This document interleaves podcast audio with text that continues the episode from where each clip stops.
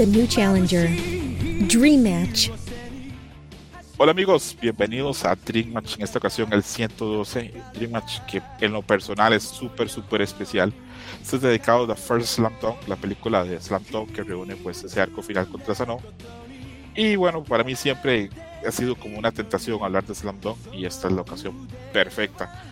Traigo a tres amigos acá, quien me hubiera gustado preguntarles qué posición jugarían en basquetbol o con qué personajes se identifican más. Pero bueno, sí, sí lo voy a hacer. Si no lo hago acá, ¿dónde lo voy a hacer?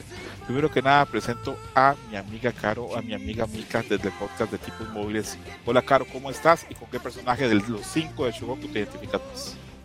Hola César, pues muchas gracias por invitarme una vez más y yo me identificaría con... Mmm, pues tal vez sí con, con Miyagi, pero por la, por la estatura no, no soy tan habilidosa, pero pues bueno, eso, eso ayudaría. Ok, ok, ok, ok. Presento también acá a mi compañero Mil Batallas, Salvador, también conocido como Kamui. ¿Cómo estás, Salvador? ¿Y con cuál personaje de Slam Dunk te identificas más? Eh, bien, pues aquí un placer estar de nueva cuenta en Dream Match, esta vez en un tema en específico. Y yo creo que con Rukawa. No en lo habilidoso, sino en la personalidad. ¿Te duermes en todas partes, Salvador? No tanto así, pero sí de pronto así, si nada me interesa, pues si me echo un colutito, si me, me tomo la siestita y todo eso. Sí, o sea, en ese sentido, pues sí, puedo parecerme a algo ahí. Yo te, te iba a preguntar si te pareces en Rukawa así a, ignorar a, a, la gente que te pretende de forma amorosa, pero creo que no es un buen tema por hoy. Eh, le pregunto a mi otro amigo que estos, últimos días me ha estado ayudando, ya lo dije ayer y lo vuelvo a decir hoy, me ayuda más que, que el perro de Fraya en el Futurama, es ahí que me ha hecho ahí, me ha metido el hombro bastante últimamente. Mi amigo Adam, también conocido como Meli Ninja, desde el podcast beta, ¿cómo vas Adam? ¿Y cuál personaje de Slam te identifica más? Hola César, de nuevo, gracias por la invitación. Um, mi personaje favorito es Sakuragi, sin duda. Pero no creo que me parezca a él en cuanto a actitud. Con los demás tampoco me siento muy. Yo tengo más Kogure. ¿Cómo quién? Kogure, el de los anteojos. Sí, iba a decir Kogure, este, pero él no forma parte de la. De, como de la alineación principal. Pero pues es parte forma de la historia. Sí, pero Kogure creo que es, el que más me identifico. Lo malo es actitud súper importante, sí. Yo pensaba que, bueno, no, el de Mika con Ryota me parece muy bien, porque de hecho a mí Mika me gusta mucho grabar con ella, pues siempre soy como muy energética, muy ganas, con muchas ganas de hacer las cosas. Entonces sí siento que se parece bastante a Ryota Miyagi. Con Kamui me sorprendió con lo pero si él se identifica, pues perfecto. Yo... Eh, ay, a la verga, tal vez un poquito a veces con Mitsui, porque me arrepiento muchas cosas que he hecho en el pasado pero me sentía muy identificado con el profesor Ansai porque eh, hace poco, pero lo que hace, hace pues, creo que bien. Pero bueno, entramos ya a hablar. Queda muy claro y quiero dejarlo muy claro para la gente que nos está escuchando que esto va full spoilers, full spoilers de la película, full spoilers del manga y pues es importante que quede claro, no quiero como que nadie luego me esté, diciendo, ay, pero contaron todo, estriparon todo. Pues sí, eso se trata. Las... Y comenzamos eh, una primera etapa donde hacen unas preguntas cortitas y bastante concisas, y luego vamos a tener una parte donde hablamos más, y luego una parte donde vamos a poder profundizar todavía más en qué nos gusta de la serie. La primera pregunta, la básica, ¿cómo conocemos Slam Dunk? Eh, yo soy muy, muy fan del básquetbol y por mucho tiempo este, pues, quería leer algo de básquetbol. Y se me comentó por ahí que eh, era una de las mejores series de la historia. Y pues ahí fue como me aproximé a ella. Por medio de, listas, donde me fijaba así, donde listas que la gente decía mejores mangas. Y siempre salía Slam Dunk ahí arriba. ¿Pero esto qué año es? Eso es súper, súper tarde. Estamos hablando del 2 2000 antes del 2010, pero como, entre el 2008 y 2010. Eh, yo ya llego de Dunk cuando ya pasó, cuando ya es algo consolidado, ya está totalmente pasado este por, así por todas las por todos los triunfos y por todos los sellos críticos y por todo el reconocimiento. Yo no, no conocí Slam Dunk jamás desde en su momento de, de, salida ni nada de eso. Y creo que no hubiera podido verlo tampoco porque en esa época no había ni siquiera la piratería que, que hubo después, ni la ni en las publicación simultánea que tenemos ahora en muchos casos, o tal vez no simultánea, pero sí bastante cercana. Eso pues no existía en, en esa época. Entonces sí, por recomendación, eh, como me gustaba más que no me costó para nada engancharme en la serie. Y bueno, voy con Adam, ¿cómo conociste la serie y si te costó o, te fue fácil engancharte en una serie de básquetbol?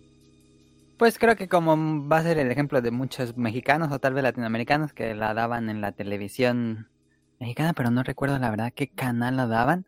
Eh, me tocó verla de manera esporádica, no, aunque me interesaba, me gustaba y la verdad era porque en esa época pues era muy raro el anime, en, más en la televisión pública. Pues cuestiones, no sé, de horarios, creo que cambiaban de horario seguido, algo así, y que pues de niño no estás tan acostumbrado a seguir algo tan pues como una serie tal cual ahora lo hacemos, sino que a veces te acordabas, a veces no. Eh, me tocó ver así Slam Dunk y no la vi completa, por supuesto, pero sí fui buena parte de la serie en, en este canal que no recuerdo dónde la daban en México. En el 7, en tele abierta era en el 7. Ah, Ah, ¿y te, te costó engancharte con el básquetbol, con una serie que fuera básquetbol, o te pareció un deporte atractivo ya a- antes de la serie? No, pues era niño, la verdad es que sinceramente la veía porque era anime, porque era caricatura japonesa, como dice Kamui, y, y no había, pues no había muchas opciones, la verdad, que ver, entonces cualquier cosa que se pareciera a Saint Seiya, a Dragon Ball, a las aventuras de Fly, este, ya me ganaba a mí, mm, fuera de lo que el tema que sea. ¿Cree que ustedes van a llegar, bueno, llegaron muchísimo más rápido que yo Dunk porque en México pasaba la serie. Yo nunca vi la serie animada siendo niño ni adolescente. La vi adulto después de haber leído todo el manga. Mm. Pero bueno, son, son fenómenos muy distintos o tenemos aproximaciones muy distintas. Kamui, ¿cómo conociste la serie? Y si te fue fácil o te fue difícil enganchar con la serie de básquetbol. Bueno, yo conocí la serie igual, como mencionó Mele, a través de la televisión abierta. Bueno, ya más en específicos, eh, era en México, se transmitió por eh, uno de los canales de televisión azteca, con una barra de, de caricaturas japonesas que tenían hace muchísimo tiempo, ahí en, pues, ya todavía pues, mediados de los 90, gracias al éxito que, que se tuvo con series como Saint Seiya, Caballos del Zodiaco, Sailor Moon, etcétera. Entonces empezó a aumentar su barra de, de animación japonesa, justamente con Dragon Quest y Slam Dunk. Eh, respecto a Slam Dunk, aquí nada, bueno, en tele abierta solo en México se transmitió la mitad de la serie, que son 101 capítulos, pero en regiones de Latinoamérica sí se transmitió la serie completa. Y pues ya, ahí quedó. Entonces yo solamente pues vi lo que igual así con Mele, eh, lo que se pudo ver en la tele y pues con las repeticiones que luego daban esperando que continuara el capítulo, ¿no? Y pues ya, nunca ocurrió, se, se retiró de la programación, pero gracias a eso pues dejó un, pues un interés en el público mexicano y en ese entonces estaba una extinta editorial en México que se llamaba Grupo Editorial Beat, que ya tenía rato también publicando manga, bueno más bien unos añitos después, finales de los 90, pero gracias a que eh, Slam Dunk hubo mucho interés por parte de, ese público, se solicitó y lo comenzó a publicar. Ese fue mi acceso ya al manga. Y pero pasó algo muy similar al, a lo de la serie, ¿no? De que eh, llegaron como al tomo eh, 3, no 15 más o menos. Sí pasaron de los 12 tomos, o sea, el año que se publicaba mensualmente y pues ahí quedó porque el editor eh, empezó a tener problemas y paró muchas publicaciones y luego ya cerró. Entonces quedó inconcluso el manga aquí.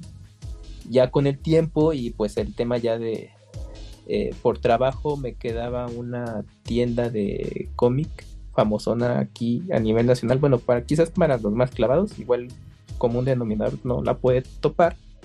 Eh, que se llama, antes se llamaba esa tienda Comic Castle, ahora se llama Fantástico y se caracteriza por eh, cómics en inglés, o sea, todo de importación con el tiempo incluyó manga y pues ahí es donde pude tener acceso a Slam Dunk, continuarlo, pero en su edición en inglés por Viz.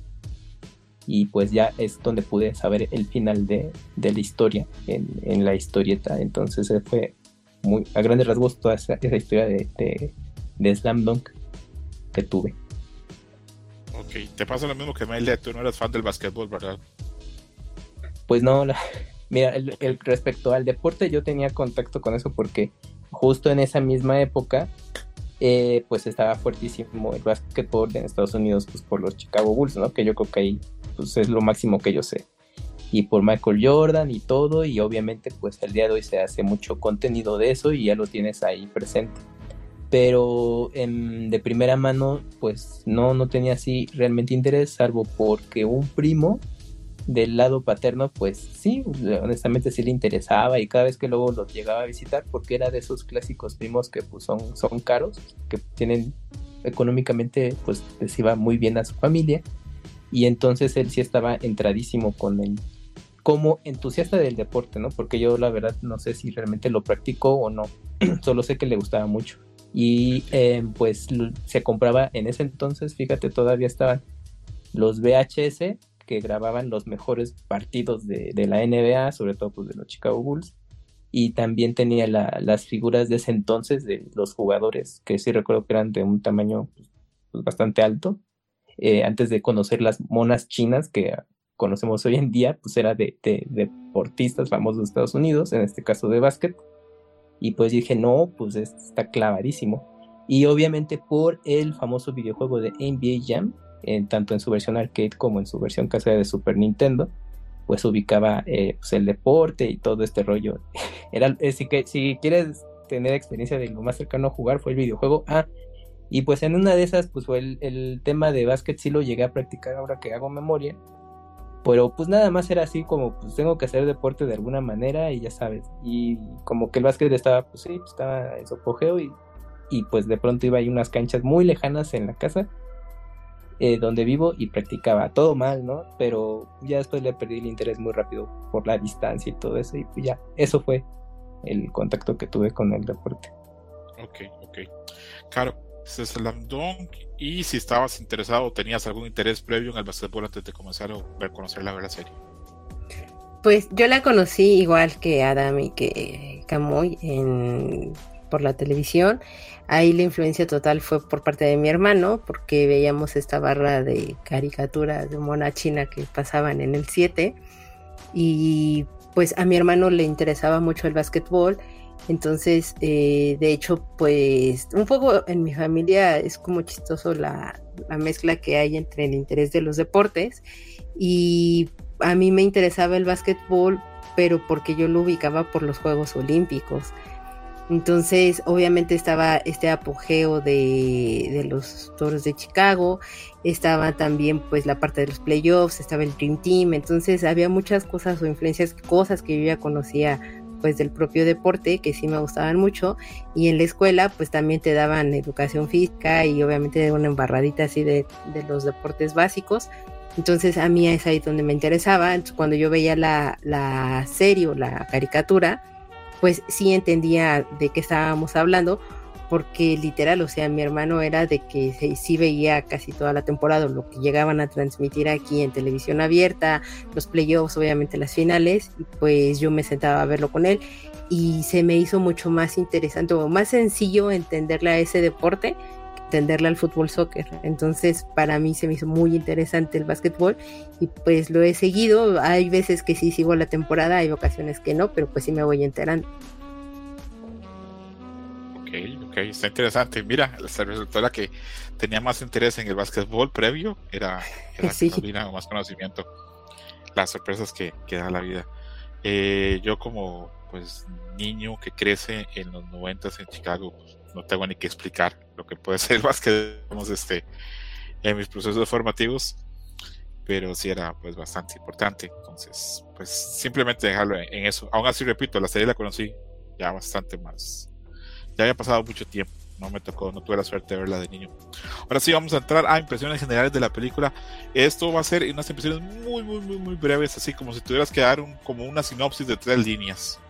Eh, voy a dar yo el ejemplo y lo voy a hacer en menos de dos minutos. Lo podemos hasta cronometrar.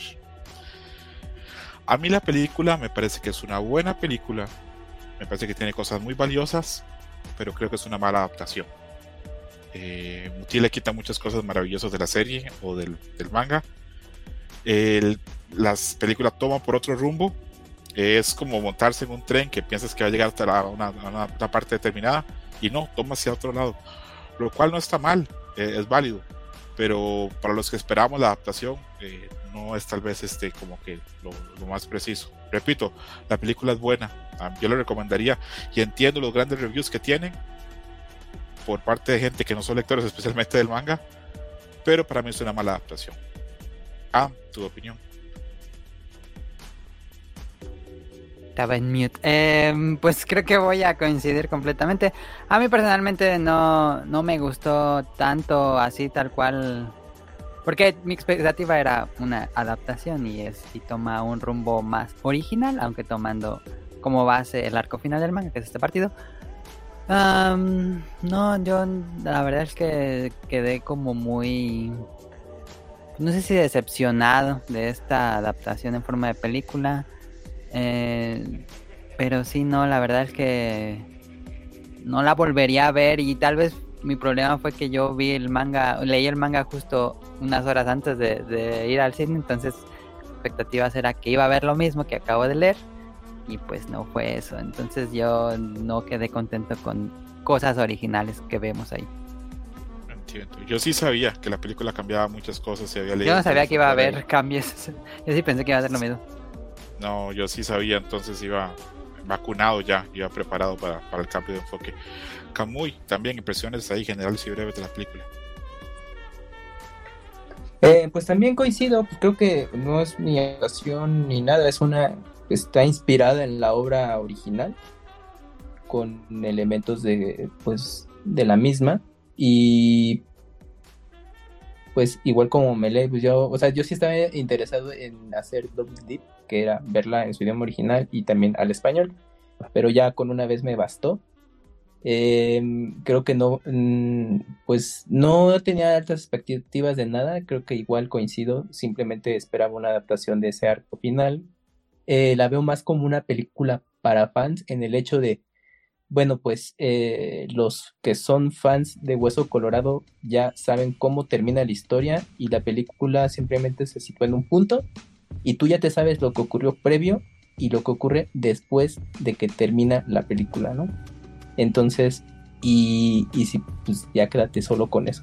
Pero pues el público general, pues no sé, pues ahí sí, al día de hoy no entiendo por qué les tanto y pues es eso, ¿no? Porque si no ya me, sigo como hilo de media y pues mejor aquí me detengo. ok, ok. Carolina, eh, impresiones generales de, la película. Mm, me parece una película, creo que yo voy a diferir, ahí con respecto a lo que dice César de decir que es una buena adaptación, porque para que sea una Sí, sí, o sea, la película no me parece que sea una, una adaptación del manga. Porque al final del día las adaptaciones, desde mi perspectiva, deben, sí puede ser otra perspectiva y sí es otro lenguaje el que te están mostrando, pero debe de mantener la esencia de la obra original. Y para mí la película no tiene esa esencia. Tiene toques y tiene cosas y, demás, pero no, no conservó o no respetó la esencia de lo que es el manga, ni tampoco de lo que te llegaba a transmitir la serie. Entonces es una película aislada totalmente en ese sentido, que retomó parte de la historia y de lo que intentaba hacer, pero no, o sea, para mí no, en ese sentido, no, no me parece que sea una buena adaptación por ese, por ese aspecto. Y pues ya como película, viéndola así desde un punto aislado, pues es una película interesante que tiene un ritmo bastante extraño, que pudo ser muy bueno, pero pues bueno, a la gente que es muy ajena a, la historia, es excesivamente vertiginosa para ellos y pues por eso se ven cautivados. Pero la verdad es que si uno que ya conoce de qué trata o cómo va y de qué va Slam Dunk y hacia lo que estabas esperando, pues ahí es donde yo siento que se entra esta disconformidad en el sentido de decir me faltó y todo, pero pues la nostalgia es lo que de repente tal vez te hace decir, pues sí, me, gustó y está bien, ¿no? Entiendo. Claro, pero no sé si tal vez me expresé, me expresé mal. Eh, yo digo que la película es una buena película, pero que es una mala adaptación. Ah, bueno, sí, perdóname, entonces tienes razón. Yo, sí, eso fue lo, que quiero que quede claro. La película a mí me parece buena, pero me parece una, una mala adaptación. Este, mutila muchas cosas maravillosas de la serie. Y acá creo que los, de los cuatro nos podemos dar un abrazo así de que expectativas no cumplidas, así, y nos podemos hacer cariño en la espalda, que tranquilos, va a pasar, este, ahí nos queda por lo menos este el manga, porque sí creo que a, todos, este, pues obviamente hay muchas expectativas que no, que no se cumplen, y pues a veces pienso que para que se cumplieran nuestras expectativas no podía ser solo una película, tendría que haber sido hasta varias. Pero bueno, es, es motivación. Y también saber que Nube dirigió esto me hace pensar este que la gente a veces... Todo lo que hace por no seguir Vagabond. Todo lo que hace por no seguir Vagabond. Que y no es casi como Todd McFarlane, el dibujante de Spawn, que ya él ya se dedica como a otro tipo de cosas, al negocio tiene cosas muy loables, ¿no? Que tiene ahí una academia para apoyar, bueno, más bien un proyecto para apoyar nuevos talentos artísticos, está muy padre, pero ya sus respectivas obras, pues no las termina o luego se pone de alternativo creativo y pues, pues no, no era por ahí, ¿no? Pero en fin, así, así ocurre con mucho. verdad. Ya no lo ocupa, yo creo que ya él ya como que super, o sea, como que esa etapa como dibujar manga y crear ya, ya como que ya, ya lo, dejó Él, él está más enfocado también en el tema de publicidad, y hace arte y pues su arte no, no está en duda, pero sí, no, ya el tema de eh, contar historias las tiene ya muy, pues ahí paradas, ¿no? O sea, por ejemplo, tiene Vagamond, Mele es quien sigue el manga, eh, al menos la publicación en México está al día y pues la última vez que me platicó mm, parece que ya ni sabe para dónde va, le ha estirado mucho y por ejemplo tiene otras tiene otra historia de básquetbol que se llama Real. Eh, también, o sea, esa creo que la hace así en ratitos y aunque la, base de la historia esté interesante, pero también no creo que no la no se ve que termine pronto y eso que pues, creo que así ni, ni supera los 10 tomos o quizás sí compilatorios, pero es como de, se llena de muchas cosas y ya no termina, pues, como es, esos proyectos que tanto lo han dado a conocer, pero pues así pasa luego con muchos. Sé que Real viene este material pronto, porque he visto algunas webs diciendo que va a sacar este, no sé si es un nuevo volumen o nuevos capítulos, pero si yo él no está ya interesado este, en continuar eso, y por más que a mí me duela, eh, creo que es comprensible, tal vez ya no quiere hacer este, pues lo mismo que hacía este, eso. No todos los creadores pueden morirse haciendo manga, no todos son como como el señor de Hajime no que, que se va a morir en eso. Eh, las cosas cambian, la gente cambia, los intereses cambian. A mí, por ejemplo, si me dijesen que voy a estar haciendo en 15 años lo que hago hoy, voy y me tiro de un puente. Eh, sería terrible, no quiero, para nada. Ojalá sí, otras cosas. Pero bueno, es un abrazo grande aquí no por darlo lo que nos dio, pero a ver, alguna vez sería interesante que por lo menos le pase la historia a alguien y que, bueno, no, también es que es muy importante. O sea, que cierre como esos ciclos desde se, por lo menos o deja a alguien más que lo cierre, pero bueno, son, a final de cuentas son sus obras y saben qué hacen con ellas. Ya estoy resignadísimo yo con Vagabond y con eso cierro ahí. Yo ya, ya ahí el cerré eso, dije, no, no va a continuar, eso ahí queda, pero bueno. Impresiones en general de la película, ya cumplimos. Vamos a hablar acerca de dos cosas que nos gustaron de la película. Lo creo que creo que va a costar porque estoy acá percibiendo como que salimos todos tristes del cine, pero bueno, creo que el que menos salió triste fui yo. Pero bueno, vamos a ver yo vamos a hacer este, dos rondas. Eh, mi primera ronda es que me gustó mucho que acá, eh, por medio de la tecnología y por medio de muchas cosas, había muchos movimientos y muchas cosas muy reales del básquetbol. Eh, el sonido, me parece que en eso la película está excelente. La, la, ingeniería de sonido está brillante. El sonido de las tenis contra, contra el piso de la cancha, el bote de la bola, el sonido de los movimientos, es muchas cosas. Está bastante bien. Y el trabajo de las voces me parece que está bastante bien, a pesar que acá no están las voces de la serie original y para mí fue una gran decepción, porque los sellos originales, que ahora los estamos viendo en, bueno, yo los estoy viendo casi diario en YouTube, ahora que todavía está subiéndola, me parecen brillantes, me parecen maravillosos. y acá no están. La voz de Hanamichi y eso pierde muchísimo, pero bueno, igual las voces están, están bien. Eh, y aparte, como la voz de la original es tan mágica y tiene tantas cosas interesantes, con que adaptes algunos detalles, a mí ya me pone la sonrisa ahí de, de, lado a lado. Por ejemplo, cuando comienza el partido que Ryota le hace ahí este, el, el guiño, el gesto a, Sakuragi que le haga un alley o sea, que lance la bola para que eh, Sakuragi la, la atrape y haga el hundimiento o el, el slam dunk. Entonces, esos detallitos, esas cosas a mí me dejan bastante contento. Me gusta la intro cuando vienen caminando, cómo se dibujan, que se dibujan los cinco personajes. Me gusta la música de la película. Eh, todo lo que es en producción me gusta. Sé que lo mejor que nos puede haber pasado es que la película hubiera sido así animada, pues a mano totalmente y no pues en CGI. Pero para lo que yo esperaba de CGI, para mí estuvo bien. Entonces, repito, me quedo contento con movimientos y valores de producción de la película. Por lo menos a mí en eso me deja contento. Ah, alguna cosa que te hago. La primera cosa de las, de las dos que vamos a hablar que te gustó de la película. Ah, la animación tradicional, los, las escenas eh, flashbacks, eh, que es animado tradicionalmente, se siente muy Takehiko Inoue, respeta muchísimo eh, el trazo como muy maduro que ya tiene en ese punto. Ah, y me, encantó eso. Yo diría que eso me gustó bastante a comparación con el CJ. Entiendo, entiendo, súper bien. Kamui, la primera cosita que te gustó de la película.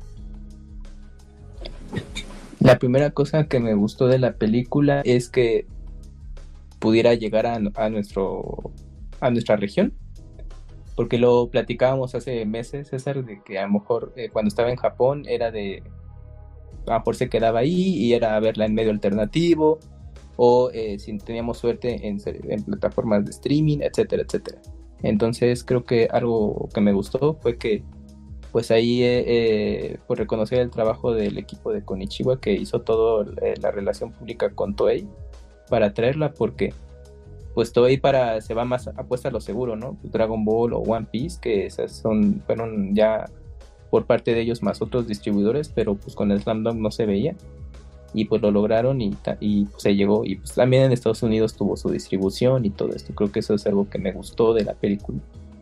Y el segundo punto que me gusta es que independientemente de que nos gustara o no la película, le fue bien. Y eso abre ventana para otro tipo de películas que lleguen a futuro. Entonces, sobre todo, eh, pues de Toei, que pues confíe un poco más en los mercados de fuera de Japón, sobre todo que no sean ya las eh, eh, IPs ya este, comprobadas, ¿no? Entonces, creo que eso también es lo que me gustó de la película, que en ese sentido lo que ocurrió alrededor ha sido optivo en ese sentido. Lo demás que eh, coincido con lo que ustedes mencionan, ¿eh? O sea, de producción, técnica, todo, podría haber abarcado más, pero iba a ser redundante. Y pues si vamos medidos con el tiempo, mejor esos puntos que mencioné para mí pues resaltan más para aportar. Me gustó mucho lo que dijo Camuy, eh, me parece como, como muy altruista las dos cosas que dijo. Sí está chingón que la película haya llegado y y Camuy sabe que yo sufría mucho pensando, oh, no va a llegar. ¿Verdad que sí, Camuy? Lo hablamos en un montón de programas. Sí, sí, sí, sí. especulábamos también, oye, será una, será trilogía, porque dice The First, a lo mejor, bla, bla, bla. Por cubrían, fíjate, no sabíamos. Van a cubrir con, por completo el arco de donde se quedó el anime y con lo del manga. Entonces, ¿a poco en una película? Entonces, sí, sí, estábamos interesados en el momento que se anunció el estreno allá en Japón, a ver si llegaba acá. Sí, la verdad, en eso sí, sí, sí pasamos un, buen tiempo pensando, va a llegar, no va a llegar, este, y que dicha que llegó, y que dicha que la podemos ver, que dicha que la podemos ver en idioma original, que dicha que la podemos ver subtitulada, que dicha que le fue muy bien en varios países, entonces. y, y, eh, también el, el, plus para los que les gusta ir al cine, poderla ver en proyección de cine, también es algo que vale mucho la pena, o sea o sea, yo, yo dije, es que cosas positivas, o sea, lo que mencionaron, dije, y también yo lo estaba cavilando hace días, dije, pues esto, todo lo que ocurrió alrededor de la película. Sí, o sea, estaría increíble y hubiera sido redondo todo. Ah, no, que nos gustara así increíble, wow, eh, que regrese Slam Dunk, que hagan remake, lo que quieras, ¿no? Eh, si la película hubiera, nos hubiera encantado, pero todo lo que haya que ha generado alrededor pues también es muy válido y bueno para cosas que vengan adelante, no solamente cosas de Slam sino otro tipo de, de contenidos que puedan llegar de esa misma manera y ya, o sea, fuera de lo conocido. Muy, es, cierto, y viéndolo como una pues una perspectiva más, más global, los puntos de Camuy, estoy bastante, bastante de acuerdo. Carolina, la primera cosa que quieras mencionar ahí de, los puntos positivos que vamos a encontrar en la película, o vas a decir que lo único positivo fue que se terminó. claro, no, no es cierto. Eh, creo que voy a ser un poco reiterativa en lo que ya comentaron ustedes, pero yo me quedo también con la parte de, la animación y pues, vamos, que se nota que está ahí el autor mismo de la obra y, porque se respetan algunos rasgos, lo que mencionabas, ¿no? De la entrada de, los personajes, cómo te los van presentando, que los van dibujando uno a uno y todo, me pareció muy, muy, muy maravilloso como, como hicieron esa, esa presentación. Y también, pues, por ejemplo, ya al final, cuando tratan de que están en los últimos minutos del partido y que se hace este pues es un speedrun totalmente de, de, lo que va sucediendo, de, cómo van anotándose los puntos y todo, que es de una manera tan, tan, tan maravillosa que, que sí ayuda a que se pueda sentir un poco la adrenalina de lo que es el partido. Ok, ok, perfecto. Voy yo con mi segunda cosa que me gustó de, de la película yo sé que es un aspecto este, divisivo, que mucha gente no, le parece que fuera como tan buena elección de, de Takahiko pero a mí sí me gustó que le dieran más background a Ryota, a Ryota Miyaki, que habla que viene de Okinawa, eh, que se menciona pues, la historia que tiene, que es este, alguien que su papá falleció y también este, pues, su hermano mayor, que era como que el que pintaba o apuntaba a ser el soporte de, como su familia, eh, también fallece. Eh, entonces, todos, todas esas escenas de background, todo eso me, me, gusta que le dé este, le dé fondo. Creo que si lo pensamos en la serie original, creo que el menos se habla del fondo es este probablemente del de Ryota, porque de Hanamichi también se habla muy poco, pero un poquito, lo del papá se habla, pero se habla muy poco. De Miyagi se habla, pues obviamente, pues de lo que le pasó. Akagi es el que creo que está como construido como más integral, sabemos más de su familia, de sus deseos, de sus sueños, de sus pasados, todo eso pues está como más construido. Y Rukawa, pues entendemos muchas cosas de él. No, no que parece que tenga, digamos, un background ahí como tan, tan marcado este, con, algunas de las cosas, pero, pero repito, a mí sí me gusta, digamos, este, que le dan ahí un background a, a, Ryota. Me gusta la historia que se cuenta de Ryota, por ejemplo, este, también supongo que me identifico porque yo soy un hermano este, menor que, que, que perdió su hermana mayor y que tiene que, digamos, o le toca, digamos, este, asumir esta responsabilidad, o tratar de llenar un poquito el vacío, digamos, de, de, de, su hermano mayor y ver que uno puede hacer muchas cosas, se puede esforzar, no cubre en los espacios o los vacíos que cubre otra persona, porque nadie puede sustituir a alguien más. Puedes hacer algunas cosas, pero no llenar ese vacío propiamente. Puedes hacer otras cosas, pero no, esos espacios, esos vacíos, pues no hay cómo. Entonces, este, esa, ese vacío que tiene Ryota de que él quiere hacer, pero no puede hacer porque no es igual que su hermano, pero que tiene que hacerlo porque pues tiene que hacer el soporte de su mamá y su hermana. Todo eso, eh, repito, conecta bastante conmigo, repito, porque bueno, por desgracia eh, eh, me toca, digamos, vivirlo en la vida real, digamos, en ese espacio. Pero también entiendo que haya gente que sienta como que la película pudo haber dedicado mejores esfuerzos a hacer totalmente la adaptación totalmente lineal o, o, más fidedigna del manga pero bueno, eso es lo que nos dio este Takehiko ¿no? de la gente de Toei. Y bueno, eso es lo que hay. Esa sería mi segunda cosa que me gustó de la película. Sigo con Adam, ¿cuál fue la segunda cosa que te gustó? Ah, pues coincido con Caro, creo que la, la, última secuencia del partido es lo más emocionante y estuvo bien lograda. Me parece curioso que Ryota ahí no, digo, Ryota es el protagonista de la película, pero Ryota no tiene ningún papel en la última jugada. Um, pero sí creo que ah, voy a hacer, voy a hacer un paréntesis ahí de 10 segundos. en el partido final, el que menos aporta para, es Ryota. es Ryota. Yo el partido, el final, lo he leído dos veces en los últimos 15 días. Ah, casi ni, ni, ni en en este partido. Perdón, sigue. Sí, este, pero los últimos que son como 9 segundos, 10 segundos, eh, fue muy emocionante, la verdad. Ok, perfecto, perfecto. Kamui, eh, ahí que quieras agregar más, este, algún otro punto que te gustó de la película o te pareció relevante. Mm, bueno, eh, en general coincido. Eh, ahorita estoy pensando justamente algún detalle, pero yo creo que voy a caer en, el mismo. Por ejemplo, bueno, el, hecho de, del diseño de personajes ya actualizado al, estilo de Inoue, pues está muy bien, porque si venías simplemente de ver el, anime, pues es un salto allá abismal de cómo estaba el diseño de personajes de ese entonces al de la película. Es, pues, mucho, entonces creo que eso también me gustó ver el, arte actual de, del autor en movimiento y también su la técnica de imitar el, el, coloreado como lo que hace actualmente en sus, en sus artes eh, en la película y bueno animado pues ahí sí eh, creo que es eh, algo que tiene a su favor el CGI que se mantenga ese estilo y, y luce bien. Yo creo que es lo que también me, me gustó en ese en ese punto. Ok ok. Caro segunda cosa que quieras apuntar que te gustó de la película pues pese a que yo, no, yo no disfruté tanto la película y demás, gente que es totalmente ajena a, la serie se acercó a ella y salió cautivada de, de Slam Dunk. Entonces, creo que es una película que ayudó a que personas que no estaban tan conectadas o que se habían quedado miles de millones de años atrás eh, solamente con la serie, se volvieron a acercar y reencontrar con esta historia que vale mucho la pena.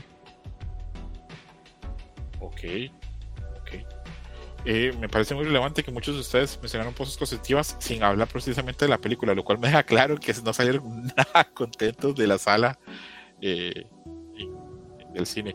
¿A ninguno entonces le aportó la historia de Ryota? ¿A ninguno le gustó? Ah, bueno, fue un buen agregado el conocer, uh, tener el contexto de, de, de Ryota y ya, porque tienes al resto de los personajes. Yo sé que a lo mejor ahí eh, el director, autor, dijo, bueno, necesitamos un personaje central protagónico, ya lo tenías, pero como es una cosa ahí distinta de lo que ya conocías, pues dijo, a ver, ¿qué de todos los personajes no, no dediqué tanto tiempo? Ah, pues Ryota, entonces tengo ideas para él. Estuvo bien, pero creo que fue pues demasiado, ¿no? Entonces descuidando al resto de los personajes que también tuvieron su momento y también su su su eh, flashback, pero no, pues todo se enfocó en, Ryota. O sea, en ese, ese día de la historia ah, estuvo interesante conocerlo y todo eso, pero bueno, no más allá de eso. Ok, ok. Ahora viene una parte que yo creo que aquí se nos va. Aquí, aquí si, si nos costó encontrar, bueno, a mí no me costó encontrar este, dos cosas positivas pero creo que, que, va, vamos a, va a ser fácil encontrar este, cosas que no, no nos gustaron este, de, la película. Yo incluso acá tengo una lista de por lo menos 10 cosas que, que, no me gustaron, pero voy a entrar a las que me, chocan más. Eh, la primera que no me gusta es que en la película no hay ni humor ni hay romance y me parece que eran pues elementos eh, muy fuertes en la obra y que hacían que a mí la obra me encantara eh, se pierden algunos chistes. Noté, o por lo menos este, los subtítulos, que por cierto, los subtítulos están de la verde, terrible la adaptación que yo leí. No sé si fue el caso para ustedes, pero a veces hasta gramaticalmente encontraba errores yo. Pero vi que no usaban el chiste de Gori, de gorila, o sea, le ponen Ajá, es la misma, es la misma traducción, ¿eh? Ah, ok, ok. Es la misma película supongo que es evitando comerse este o evitando buscar este pues ahora pues que hay más tensión racial, que hay más problemas de corrección política, ese tipo de cosas, lo entiendo, porque ahora que yo veo Slam Dunk, este, el original en YouTube, eh, Haramichi nunca le dice a Kagi a Kagi, solo Gori. Gori, Gori, Gori, nada más, este, Captain Gori y, y, nada más, pero bueno, hasta eso le quita. Luego, había mucho humor chibi en la serie, muchas este, caritas así, muchas de esas cosas. Ah, eso está en la película. Luego, el aspecto del romance, tampoco está, es más, a mí sí me pareció que a Haruko, este, tanto en la serie como, bueno, en el manga un poquito, estaba un poquito mejor, pero en la serie animada sí me pareció fea para hacer este, pues es como que, así como que la, el interés romántico de Hanamichi, el, no sé, la Maiden, por decirlo así, y acá en la película para mí sale peor. Hay una, una escena en que yo dije, no mames, no puede ser, nadie se va a meter en equipo por, pero por una chava que sale Ujú. así, pero bueno, es, es cuestión eso ya como muy mía. Y aparte que a mí me encanta la escena eh, al final de, de la serie, cuando Hanamichi se levanta y después de la lesión en la espalda dice que va a jugar, que va a jugar los minutos, los minutos que queden, porque pues, eh, él ama lo, lo, lo que está haciendo y le, cuando dice eso, que, que ama lo que está haciendo, le toma las manos este, a Haruko, lo cual yo no entendía hasta hace poco tiempo, pero mucha gente lo asume como una confesión a Haruko y que Haruko lo entiende porque incluso se sonroja en el manga, pero yo a priori no lo entendí así. Entonces, todas esas cosas, pues, yo esperaba verlas en la película y que no estén, me duele, me duele porque es una esencia que yo siento que era pues muy valiosa. Sé que probablemente ustedes tengan una lista grande también de cosas que no les gustó, que doy bien. Eh, comienzo, casi siempre he comenzado con Adam, Camuy y Carolina. Eh, comienzo con Carolina. Primera cosa que más te chirría, que más te duele, o que más menos te gusta la película. Que no respetaron a los protagonistas. Que hayan hecho a Ryota el protagonista de la película es de las cosas que más me molestó. Dejaron en un segundo plano a tus protagonistas, a tus personajes principales. Hanamichi vagamente se alcanza a ver, igual que la rivalidad que tiene con Rukawa. O sea, sí la hacen evidente y todo, pero se pierde demasiado. Y sobre todo que quitaron mucho de lo que era el contexto o el pasado de este, eh, de, del Gori que no te lo muestran, que te muestran cosas como muy banales y entonces evita que tengas esta empatía y ese cariño que construyes a lo largo de lo que es toda la historia por todos los personajes en general. Entonces, sí está bien que te hayan contado la historia de Ryota, pero no me parece adecuado que lo hayan convertido en el protagonista y hecho totalmente hacia un lado a, tu, a tus verdaderos protagonistas. Totalmente comprensible. Eh, como vamos de vuelta, eh, el, primera cosa que quieres señalar que la película te quedó de ver o no te gustó. Mm, bueno, pues es que Emika fue muy puntual y coincidió en ese sentido. Ah, bueno, pues yo creo que ah, el ritmo, el ritmo de la película eh, hace que sea anticlimático justamente el partido porque bueno, comienzas con una escena de flashback para ponerte en contexto y señalarte que Ryota va a ser el protagonista, ¿no? Y tú, ah, ok. Y luego ya eh, te cambian la escena, ok, eso es usual en series, películas, literatura, etc. Pero eh, al incluir demasiado esos momentos te frena mucho cuando el, partido empieza a arrancar y ponerse ahora sí que eh, bueno, a lo mero bueno del partido y te ponen ahí el flashback y tú, ah, bueno, ok, puta, pues yo ya quería que pues estuvieran usando los puntos. No, pues ahí te va, y entonces te frena. Y, y ya al final, pues ya el, pues se sienta pues algo descafeinado toda la secuencia del, del partido. Que levanta ya en los últimos minutos, pero pues dices, bueno, pudieron haberlo mantenido durante toda la película y de dos horas se pudo haber sentido hasta de mucho menos, o sea, del de lo, eh, de lo dinámico que hubiera sido este asunto.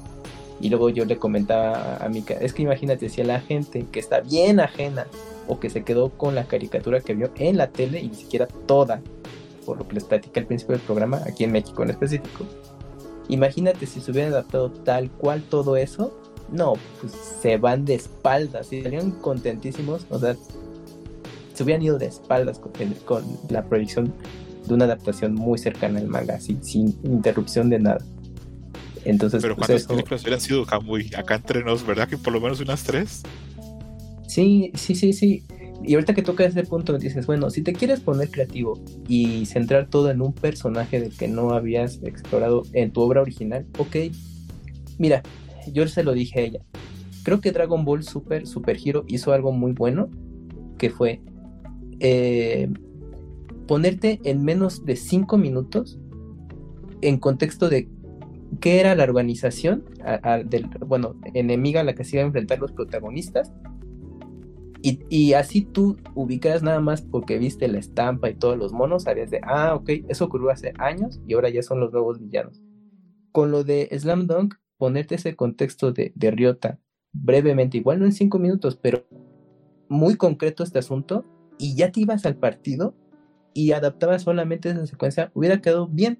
Claro, hubieran faltado muchas cosas, sobre todo pues nosotros que tuvimos la fortuna de tener acceso a la historia original por medio de la historieta, pero hubieras quedado yo creo que bien, dices, bueno, lo mero bueno estuvo ahí, ¿no? Y a lo mejor otra impresión sería, y otro programa sería este de lo que estamos comentando.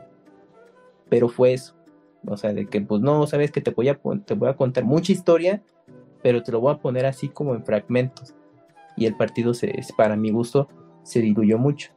Y repito, si la gente muy ajena salió muy contenta diciendo esto es cine y todo esos mames, no, pues si hubieran hecho tal cual las cosas que estaban bien desde la fuente original, pues no, no se le iban a creer.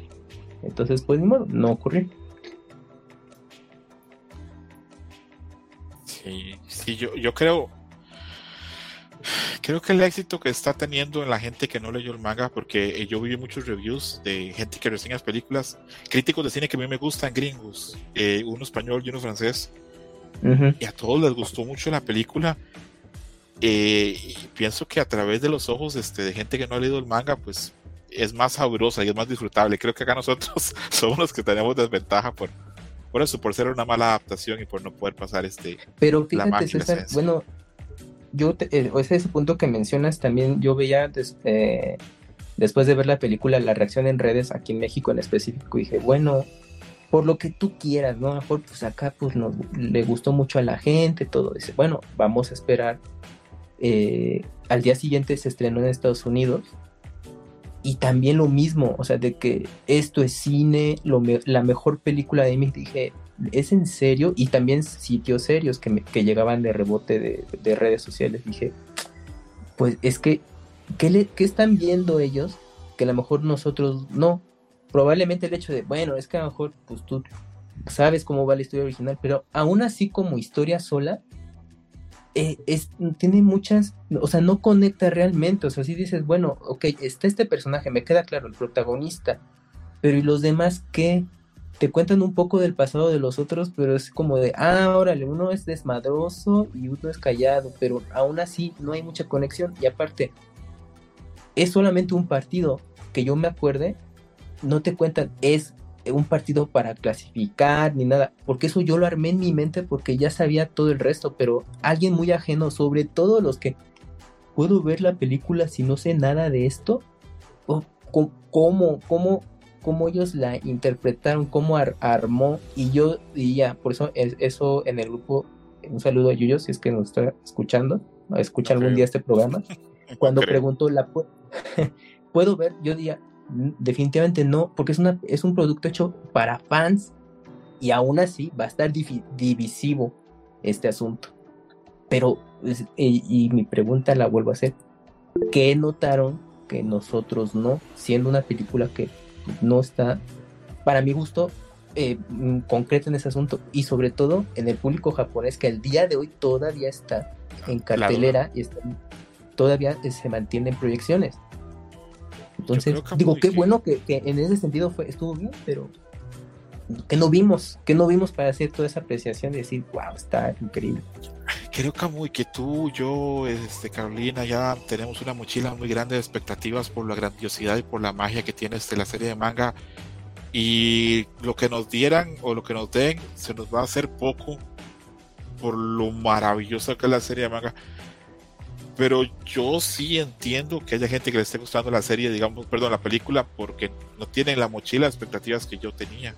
Eh, no tienen el, el, deseo tan grande de ver cosas. Repito, ellos no saben que, que Sakuragi se le, se le declara a Haruko. Ellos no saben de que no se sabe al final si Sakuragi va a poder volver o no jugar a este basquetbol. Ellos no saben que Akagi pierde su beca y que va a tener que seguir estudiando y no va a poder jugar basquetbol. Ellos no saben nada de eso. Entonces, al no esperarlo, supongo que se les hace un producto como más digerible. Pero, pero bueno, ya casi vamos con Adam, pero levantó la mano Carolina y quiero darle chance a que nos haga réplica. Adelante. Algo sumamente rápido. Eh, es que sí estoy de acuerdo totalmente con lo que dicen y ahorita que lo que comentas es lo que también yo les decía a Camuy, le dije, es que, ¿o será que nosotros tenemos las expectativas sumamente altas de esto? Y, y me decía, es que bueno, lo único que estábamos esperando es como ver lo, que, o sea, la parte no animada, ¿no? del partido final y que era catártico y climático y la parte final de lo que es todo el manga, ¿no? pero no sucede de esa manera.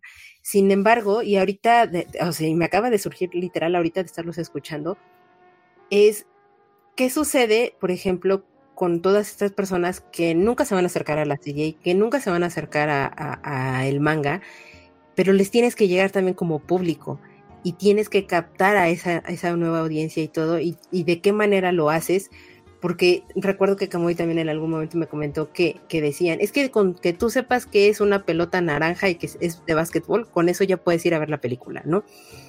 Y los decíamos, pues es que no, porque es algo para muy de fans y todo esto pero literal así de primera mano que me llegó un comentario de una persona y que le fascinó la película y, salió soñada y etcétera y que es totalmente ajena a esto es como ok la película entonces está cumpliendo el objetivo en el sentido de la audiencia posiblemente no somos los fanáticos de, de la historia principal y de los que nos hemos cautivado y enamorado totalmente del manga nosotros no somos el, público, se pensaría que sí, por la nostalgia y por muchas otras cosas, pero en realidad no. Y, si estamos hablando de críticos de, cine que posiblemente puedan tener el conocimiento, no el acercamiento, etcétera, pero la mayoría de ellos es raro que lleguen a consumir pues la cantidad de anime o de mangas que a veces nosotros llegamos a consumir y que estén valorándola como muy muy alto pues sí me hace ese sentido de por qué tienen e, e, esa calificación, esa valoración, este tipo de, cosas que estamos viendo ahorita, pero que a nosotros, como bien dice César, yo, también creo que posiblemente las expectativas que nosotros tenemos y por el cariño y por lo que nos gusta la serie, pues eran excesivamente altas. Y cualquier cosa así, coincido contigo, nos iba a quedar cortito. Eh, es complicado, es que tenemos una mochila muy grande. Es que, por ejemplo, yo a veces cuando hablo de, con Camuy así, cuando eh, pre-grabación o post-grabación de Dream Match, tenemos así momentos íntimos, nos abrazamos y no, no me tiren, no, no, no, no, no, este, cuando tenemos este momentos así, eh, siempre hablamos como, como de las series como que más nos llegan y más nos llenan así como que nuestro corazón. Y para mí Slam Dunk es como top 10 de las series de mi, de así, de, de mi vida. Entonces, es muy difícil, por lo menos para mí, que yo, yo por eso, conforme fueron pasando los días y ya este, se nota acá mi edad, dije, no, yo tengo que irme soltando las expectativas porque eh, sé, que la adaptación es distinta, sé que la película va de riota y sé que la película no va a ser lo que yo esperaba, porque la película que mi corazón quiere o que yo anhelo es la película que se tendría que haber hecho en los noventas cuando se adaptaba pues, fielmente lo que pasaba en la serie. Y esa película no es la que va a llegar ahora. Y eso pues tengo que soltarlo, tengo que dejarlo ir y tal vez por eso yo creo que nosotros cuatro, pues el, el que sufrió menos fui yo.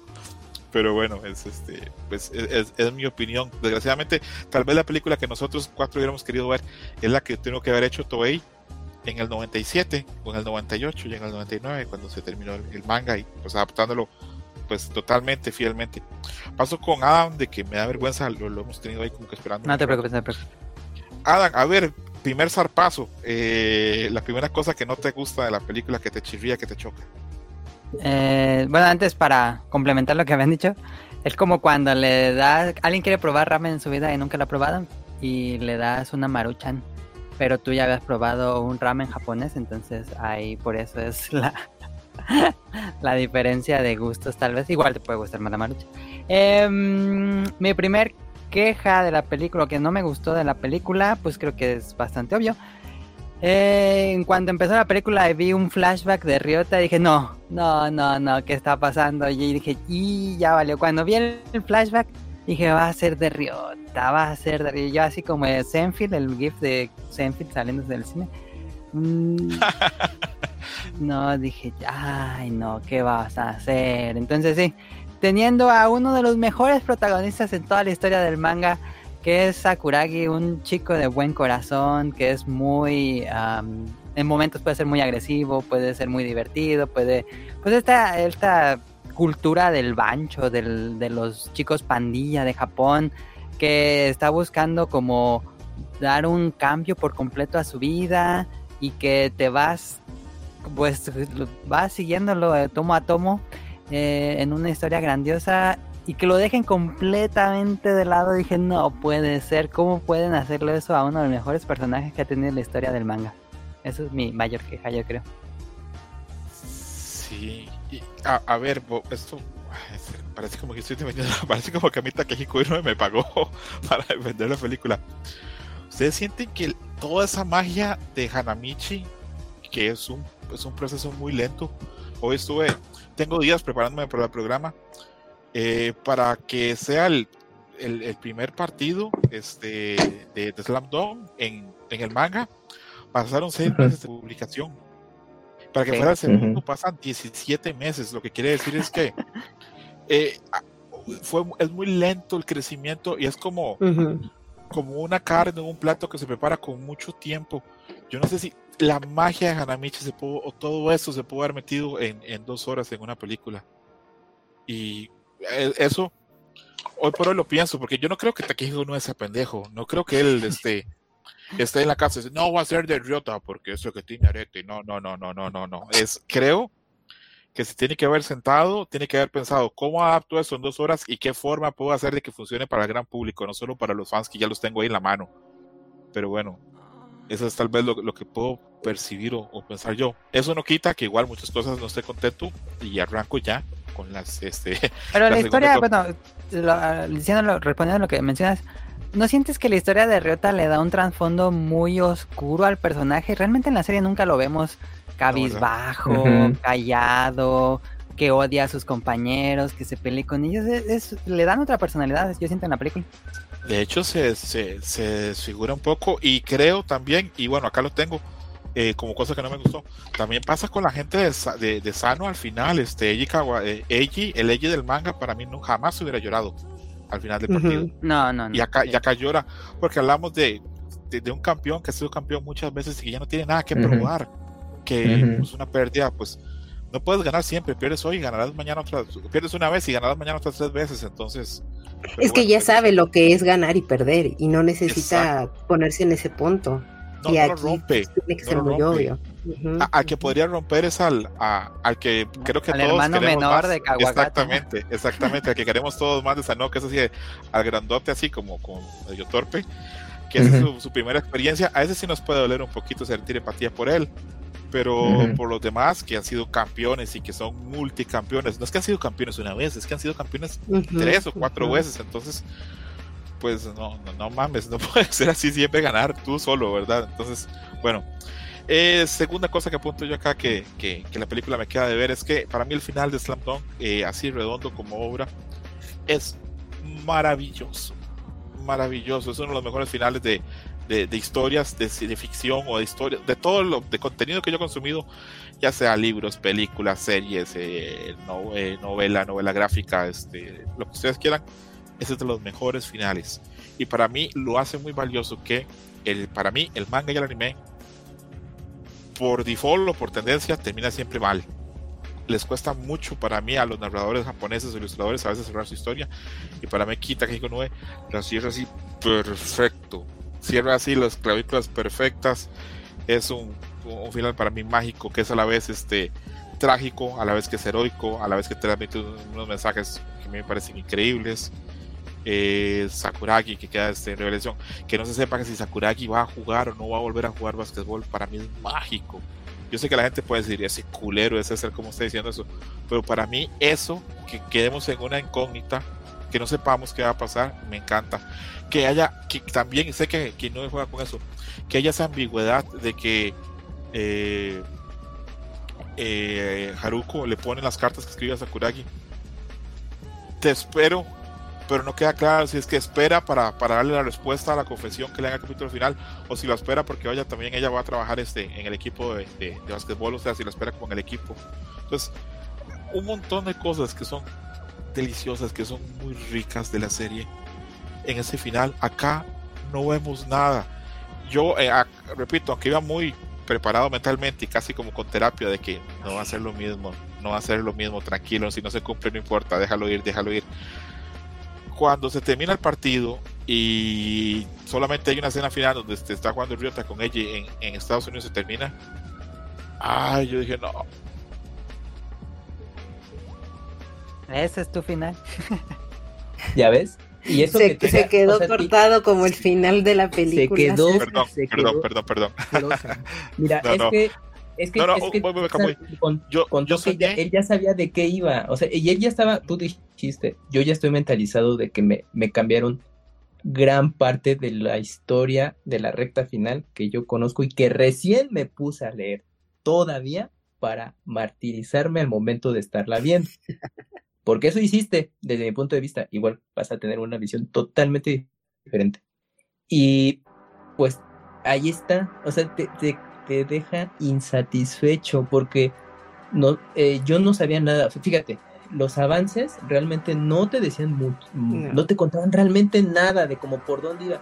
Sí veías ahí una, la escena de los, flashbacks, pero como que no, al menos ah, no ataba mucho. Dije, ah, eso es como nuevo, pero no, no, yo no indagué más. O sea, la verdad, ahí sí dije, pues no, porque simplemente espero que se adapte lo- el último partido y fin. Y entonces, pues ya la, la voy a ver y pues es todo lo que ya hemos platicado. Tú ya tenías el contexto así de que te, de, de, qué- de cómo empezaba y cómo terminaba. Y aún así ahorita nos estás confirmando que te sentiste insatisfecho de cómo... porque es que creo no- que cosas que esperé años, cosas que esperé años, no las vi. Para mí, por ejemplo, esa escena en la que Sakuragi está leyendo la carta eh, Ujú. de, de Haruko y de una forma increíble no me pone que, que Rukawa está entrenando al frente porque está en el campamento All Star del All Sí. Star Japan y se abre el buzo y le enseña eso. Yo esperé muchos años por ver animado eso, entonces no verlo es muy doloroso. La foto. es muy doloroso la foto. Repito, entonces, por más que yo iba muy preparado y que logro digerir mejor el asunto, todo esto, hay No. cosas que son muy difíciles de renunciar. Porque has esperado muchos años para verlas. Entonces, ese es mi segundo punto. Eh, comenzamos, ahora comienzo con Adam, que, que fue que quedó de último. Ah, tu segundo punto de cosas que dices, ay, acá la película no me gustó o me falló. Adelante. Ah, fíjate que voy a contradecir uno, no, no quiero que suene como ataque a César o así, pero a mí no me gustó la, eh, eh, la producción de audio. La sentí muy tibia. Yo quería más, un público muy así prendido, gritando y que se escuche siempre, como cuando inicia la el opening de la canción de Romper esta barrera, que se escucha mucho ruido de la gente gritando. Y lo sentí, bueno, entiendo que es un partido así escolar, ni vas- no es como la NBA, pero pues a mí sí me hubiera gustado un público muy, muy gritón, muy con las porras y todo. Lo sentí muy, muy bajo, o tal vez. eh, pero lo que sí no me gustó fue el soundtrack. Lo sentí muy carente de emoción. Ujú. Muy Ujú. genérico. Las canciones están muy genéricas. Hubo una buena que es la que tiene los vocales, que es cuando pasa un momento muy importante dentro del partido. Sí. Y luego se corta como a los 5 segundos, que es cuando. Meten un cuando- flashback o algo. Mm, creo que es cuando se cae Sakuragi. Este, porque dura como. A lo mucho, mucho, mucho. Esa canción dura 20 segundos dentro del partido. Y luego, como que se avienta Sakuragi y choca con la mesa y ya se quita. Y como que rompe todo el mood que traían, que es otra vez nuevamente problemas de ritmo. Eh, pero sí, no, no me gustó la producción de audio en general de la película. A mí me fascina que acá nos contradigamos y que haya opiniones diferentes. Entonces, no, tenga, no, no creas que hay ningún problema. De hecho, lo que mencionas de que hace falta un público, oírlo en el fondo y la gente gritando y eso, es cierto. Es un Sí. gran vacío. Es un gran vacío. Eh, y parece que ya me estoy este, poniendo como, como Magdalena sa- y a ponerme a llorar. A mí me hacen falta las porristas de Rukawa, ¿se acuerdan? Sí, ah, claro, sí. claro. Me hacen mucha falta las porristas de Rukawa. Eh, ibas a mencionar algo, Carolina, ¿verdad? Sí, es que bueno, nada más eh, decirle a Adam que un día vea los intercolegiales de básquetbol o de voleibol y que, o sea, son chamaquitos de preparatoria universidad y el público está prendidísimo y, o sea, no, sí hace falta totalmente ese componente en, en la película. Estoy de acuerdo contigo. Perfecto, vamos con el que nos queda. El pobre Camuy es el, el- el hijo sándwich acá, siempre queda en el medio. Camuy, segundo punto este, de cosas que dices, bueno, no, acá no, la película me falló acá. Es que ya los tocaron, ya, ya fue eh, la banda No sonora, importa, no importa. El, el- el- el final anticlimático, eh, pues porque obviamente pues si tú ya eres fan, pues tú ya sabes que siguen, ¿no? Em, pues esto, es, es que coincido totalmente con, con todos ustedes de esos puntos. He estado haciendo memoria y dije, no, pues que también en, en eso coincido. O sea, algo hay diferente que no me haya gustado, pues ya incluso hasta se los mencioné, ese, ese ritmo que, tiene la película pues, que, hace que se diluya la emoción del partido también. No, ya, ya son cosas que les había mencionado realmente. Te estoy fallando yo, Camuy, que te dejé en el medio. Para la... Ahora cuando empezamos a hablar de las cosas que más nos gustan de la serie en su totalidad, vas de primero. Ahí te, voy a... ya te aviso. Te, voy a resarcir un poquito. Caro, eh, segunda cosita que quieras mencionar de la película que te queda pues va a sonar reiterativo y eso, pero yo estoy totalmente con, o sea, contigo, César, porque esa, el, que no te pusieran el final, final, final, final, es muy triste. Estás esperando, pues eso, después de tanto tiempo y, y, y ver el, lo último que te platican en el manga y, que es lo que te apachorra más el corazón y te duele, pero a la vez te, da ese alivio y todo, y que aquí no se ve, que no se queda como un, ah, bueno, sí, continuará, casi, casi, capítulo de anime que viene la siguiente semana o la siguiente temporada y todo, pero ya no va a haber más, ¿sabes? Eso, eso es muy triste. Entonces yo, o sea, escuchándote en todo lo que decía César, es como, pese a que tú te preparaste y ya sabías y todo, y que aún así dices, me duele porque no está, en mi caso, que yo no estaba preparada, que yo sí estaba esperando que pasara el final y todo, me dolió también horriblemente que el final como tal no estuviera. Estoy dando cuenta que acá el único cursi soy yo. A ninguno de ustedes le dolió que no fuera no, hubiera la, la confesión de Sakuragi. Lo que pasa es pues que. Mira, ya estábamos más allá que acá, así que era de. Ah, sí, es que aparte, como yo lo veo, es. Es que si hubieran puesto la parte de, de, la confesión de Sakuragi, tendrías que haber explicado muchas otras cosas que evidentemente no están en la película. Entonces, ya en el punto en el que eso sucede, es como, pues es que ya, o sea, creo que sería más molesto de que lo hubieran puesto porque todos diríamos, pues ya para qué lo pones y no pusiste tal y tal. Y, entonces la lista todavía sería más grande de las molestias de cosas que omitieron y que ayudan a enriquecer la historia y ese último partido. Mira, eh, eh Takehiko sabrá muchas cosas y, y supo por qué lo hizo, pero arruinó, arruinó algo que no estaba, no estaba descompuesto. Así, fin, fin. A veces no, no está bien hacer demasiado proactivo, porque y, propositivo y creativo, porque pasan estas cosas. Tu obra original estaba correcta. El reto era adaptarlo todo, que yo creo que ahí había cosas. Además, Hacer un copy pues no era, malo, ¿eh? Era su primer, era, es, fue su primer proyecto como director de animación. Originalmente, pues, eh, desde hace años, eh, un director eh, de animación ahí en Toei le estuvo insiste, insiste, insiste de que, oye, hay que, hay que retomar el proyecto de Slam Y él dijo, no, ya hasta aquí, por, porque era ya cosa de Después de muchas, de mucha insistir y de, pro, y de prospectos de animación que podían funcionar, bueno, se fue por, por esa animación de CGI que, vimos. Y luego dijo, bueno, pues yo quiero ser productor, poner el dinero y aparte dirigirla. Ah, bueno, pues a veces no, no te sale. Entonces aquí no le salió. Fin que él tuvo sus razones, pues solamente la sabe y bueno, los allegados que estuvieron involucrados a la hora de hacer todo. Pero pues no está, pero yo creo que el otro lado es que pues funcionó en el aspecto de la gente que pues está ajena. Es que aparte creo que hay otro productor también en la película y la función de los productores al final del día también es de repente decirles no a los directores.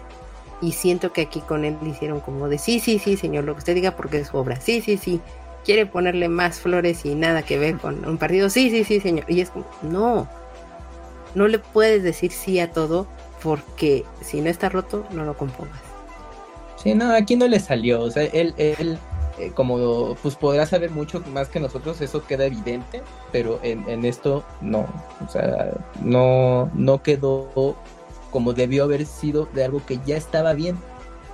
Pero pues ya en tema de negocio, pues mira, sí le salió como, como se esperaba, pues sigue todavía en en cartelera, y acá tuvo muy buenas críticas, hasta hizo un sketch de Ryota y aquí, no, pues México, qué bueno que la pueden ver. y Hizo todo. un dibujo de Sakuragi en la playa y eso ni está en la película. Eso, ajá, eso fue ya del final de, de ah, pues gracias por verla acá de, de este lado del mundo. Sí. Ya. Dije, ¿y eso, Hizo- eso hizo por qué lo dibujas y eso ni sale? ¿Ves? Es que ni, ni él sabe qué onda. Es que no sabes como de, ah, bueno, a ver, se va a estrenar en México porque pues, ya me dijeron que acá sí les gustan las caricaturas japonesas. Ay, qué padre. Voy a hacer un, un detallito, gracias. Ok. Y los Googleó México y le apareció una playa y ya. Ajá, sí, ni, ni sabe dónde está. Bueno, a lo mejor ya sabe que está abajo de Estados Unidos. Y luego, como dice Mele, hizo el segundo sketch ya de que se estrenó en Latinoamérica y pone un sketch que no tiene, no aparece en la película. Entonces, ¿de qué se trata, señor? No, pues es mi obra y vete al diablo. No, pues me queda claro. Entonces, pues mira, él hizo lo que qu- quería hacer, ahí está. La, mucha gente que está muy ajena, está contenta, perfecto. Y nosotros, pues aquí, pues ya estamos comentando esto. Yo creo que probablemente, bueno, esto es una especulación totalmente, pero yo especulo que Takashi Konoe dijo, hacemos la película, yo dirijo todo lo demás, yo doy el visto, el visto bueno a hacer una película Slam Dunk, que todavía la quería hacer por, primero que nada, por el valor que tiene la obra, y segundo, porque tiene una fanaticada enorme atrás a nivel global, y que iba a ser, Ujú. pues, económicamente iba a ser súper rentable, estamos muy claros. Sí. Pero me imagino que Noah dijo, pero la dirijo yo como continuación, como, como condición. Y la historia la voy a llevar yo, porque tal vez yo no quiero que sea una adaptación, quiero hacer algo nuevo con eso, quiero hacer algo distinto. Y, no. y, y yo no voy a ser egoísta, porque yo sé que a mí me queda mucho de ver y que, repito, para mí es una mala adaptación. Pero yo creo que la, repito, lo dije y eso estoy solo, yo sé. Para mí la película es buena. Para mí la película es buena, yo la vi dos veces. Y para mí la película es buena y entiendo por qué funciona para otro público que, que, que, que es pues no tan fan de Slam Dunk o no es fan de nada del Slam Dunk. Y me ha tocado hablar con un par de gente que es igual de fan de. Slam Dunk como yo y que Y igual les es gustó. Sí, y Sí, yo les digo, sí, pero ¿no le falta todo. Y ellos me decían, no. Yo a la vez, creo que todos somos distintos. A veces uno, pues, todos tenemos expectativas distintas, ¿verdad? Lo que, de lo que va a pasar este, Eh, se me está quedando alguien que no haya mencionado el segundo punto de algo que no le gustó. No, no, no, no. Todos, No, no. no, todos dijimos nuestro hate. Bueno, ahora después de este momento amargo de así de abrazarnos, así como de ah, de esto es como un grupo de doble A, de yo me llamo César y la película me rompió el corazón. Hablemos de cosas positivas, hablemos de tres cosas maravillosas de la serie y que nos hicieron que queramos tanto la serie, o por lo menos en mi caso yo la adoro, repito, es de mis top 10 series. Algunos días será mi serie favorita, otros días no, este, pero bueno, ahí vamos a entrarle. Tres cosas, este, dije el primero iba a ser Kamui, iba a ser yo el primero, pero es más, sí voy a ser yo el primero porque mi punto acá, estoy seguro que Kamui no lo tiene, pero ni pensa, o sea, no, no- ni lo registra en el radar, entonces no, lo, no le voy a arruinar nada. A mí me gusta mucho de la serie lo real que es con el básquetbol. Hay un montón de Spokons donde la gente que juega, pues parece que tiene como poderes mágicos. Este, vemos a niños de escuela hacer el tiro del tigre, vemos en eh, Prince of Tennis que hacen unos tiros mágicos imposibles. Son cosas muy alejadas del deporte en sí. En cambio, en Slam Dunk, no. Slam Dunk es bastante cercano a lo que puede ser un partido de básquetbol. Ujú. Eh, todo lo que en London puede pasar en un juego real. Y aparte, eh, me gusta mucho y me parece mágico que la serie introduce mucho de cultura de básquetbol. Por ejemplo, cuando ves las tenis, y también lo vi en la película, ves tenis Converse, ves tenis Asics, ves este, tenis Jordan, eh, todo eso, este, los detallitos ahí este, de, de básquetbol y todas esas cosas, como yo soy fan, todo eso de la serie maravilloso y es de las cosas con las que más conecto yo y que más me gustan. Lo real, lo concreto que es con respecto al deporte, de que es una serie que habla de personas jugando basquetbol, no hace poderes mágicos, no hay nada como extraordinario que hay muchos Spokon que cuando los vemos pues va a cosas casi sobrehumanas eh, entonces o como casi como de superhéroes jugando un deporte. Y acá pues todo bastante factible Yo ah, cuando vi la serie por primera vez hace muchos años pensaba no es natural de que Sakuragi tenga esa fuerte y ese salto pero sí hay gente que tiene mucha fuerza y hay gente que es muy buena reboteando y brincando mucho. Hay jugadores de básquetbol, yo que digo la NBA, hay jugadores que se distinguen por eso, por ser grandes reboteadores y grandes especialistas defensivos. No veo por qué Sakuragi no lo puede hacer. Entonces, eh, eso es de los puntos que me encantan de la serie. Y ahora sí paso con Kamui. ¿Verdad, Kamui? Que no lo tenías en el radar, ¿verdad? Esto. No, pues porque lo como comenté al principio, pues obviamente no eh, no tengo mucho contacto con toda esta cultura de, del básquetbol, entonces esos detalles, algunos ahí medio te los captaba, pero no más allá eh, de eso, ¿no? Como, como tú contaste, obviamente ya los que son más clavados en esos temas, al estar leyendo el manga, pues eh, lo aprecias. De hecho, pues hasta el autor hizo publicidad de, de, los tenis con los personajes de Slam Dunk y pues de lo que pude ver tuvo mucha atención al detalle y pues eso está bastante genial para los que son entusiastas de, todo esto. Entonces pues ahí sí pues no así como tú pues no lo, no lo iba a, apreciar al final del día.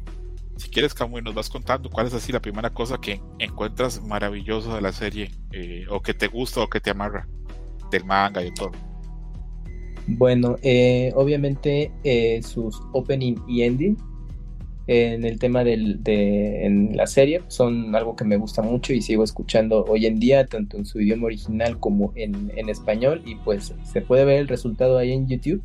Tantos covers que le han hecho a ese famoso primer opening de la serie. Y que pues mm, desafortunadamente no pudimos conocer el segundo salvo pues en, en otros países sí porque la serie pues pues sí se transmitió completo aquí en México, ¿no? Eh, en respecto ya en, la narrativa y todo esto, pues me gustó justo ese tema que, se mezcla con eh, elementos de comedia con el tema del deporte. Eh, ves el crecimiento también del mismo protagonista, de que pues totalmente ajeno, pues ya era al final pues un jugador con, talento y con mucho potencial a, futuro y que pues se volvió clave en, partidos. Entonces obviamente es aspiracional eh, para, para, un público que, que, lo leyó o vio, dijo, ay, pues si él que no tenía ni idea de esto, pues a lo mejor yo, pues, si lo intento, pues tal vez, ¿no? O incluso en otro tipo de, de deporte o actividades y ya la clásica historia que pues en su momento marcó una generación ahí en Japón y que se interesó en el deporte y pues también fuera de, ¿no? Eh, en el caso de, bueno, en, de cómo imprimió el autor en, la historieta, pues esta emoción por cada partido, eh, eh, pues genial. ya obviamente lo ves en retrospectiva y ya con cierto conocimiento, dices, bueno, pues, seguro le tomó mucho tiempo hacer esas viñetas para que, bueno, pues el lector al final, en segundos, pues se termine devorando con los ojos todo este momento y es como de, bueno, ¿y para cuándo lo demás, no? Entonces, bueno, creo que ahí eh, en ese sentido, pues hizo su buen trabajo y e imprimió muy bien esta emoción. Y en el anime creo que en su momento pues lo, lo supieron llevar. Y en general eso es lo bueno y que Slam Dunk hoy en día pues este pues está pues, bastante eh, vigente en, mucha gente sobre todo pues ya un público ya que ya que ya está pues, grande y pues todavía una parte de esa generación joven y pues los recién llegados no que, que llegaron sin saber nada con esta película y pues si les interesa pues ahí está. Afortunadamente ahorita gracias a esto otro punto bueno es que pues Toei eh, está, dio acceso a la serie eh, a través de YouTube sin ningún costo, entonces pues ahí la pueden ver eh, en su idioma original, solo subtitulada en inglés y pues, si más adelante Crunchyroll, que sé que está disponible en, al menos en Estados Unidos, aquí ya pueda tenerse los arreglos de licencia y se pueda ver y ya mucho más gente todavía pueda, pueda verla.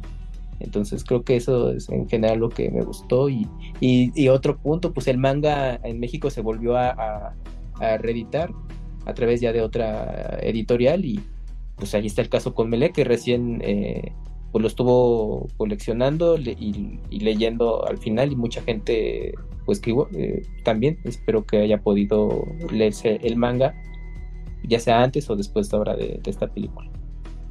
Camuy, ¿esos son todos tus puntos o dejaste algunos para más adelante? No, ya en general es eso. Ok, ok.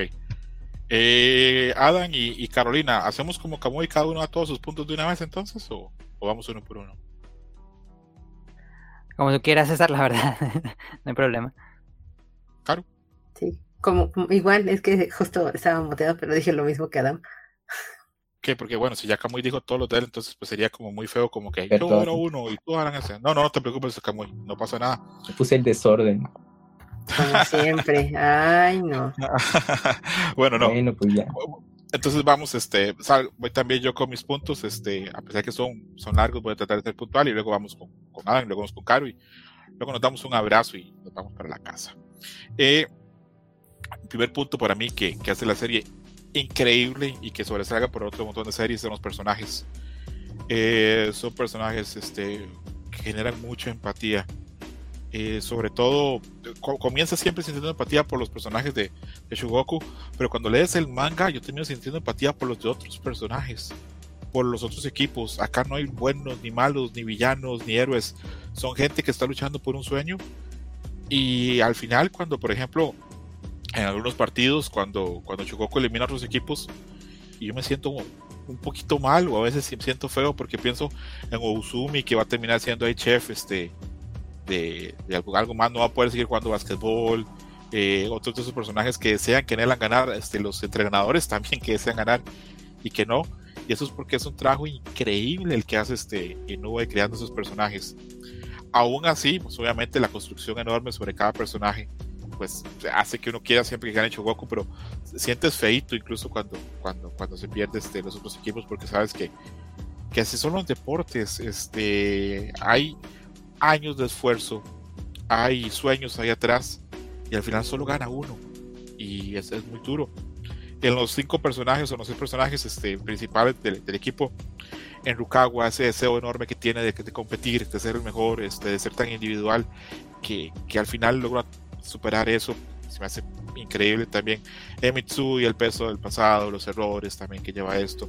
En Akagi todo lo que conlleva ser un líder, porque Akagi pues lucha con eso toda la serie, con tener que ser un líder, dar el ejemplo, pero también tener fallas propias y tener que darlo. En el partido este que juegan con sin el profesor Ansai, se ve mucho que Akagi tiene que dar, asumir muchas responsabilidades y a veces se ve eso superado por las mismas. Ryota y sus problemas de confianza. Y bueno, ahora con, esta película, lo que ustedes mencionan tiene razón. Este, Ryota ahora, no sé si queda dibujado, dibujado, pero sí queda un personaje muy distinto a lo que vimos en la serie original, por lo menos para mí. En Hanamichi, los problemas de la, de la inexperiencia, su carácter, cómo eso con el tiempo también lo va cambiando, cómo va ganando experiencia y cómo su carácter lo logra dominar. Y el otro personaje, para mí se me parece súper interesante, es el de Kogure, porque si bien no juega siempre, eh, cuando entra o desde afuera, aporta mucho al equipo, con carácter, con liderazgo, con ideas, con consejos.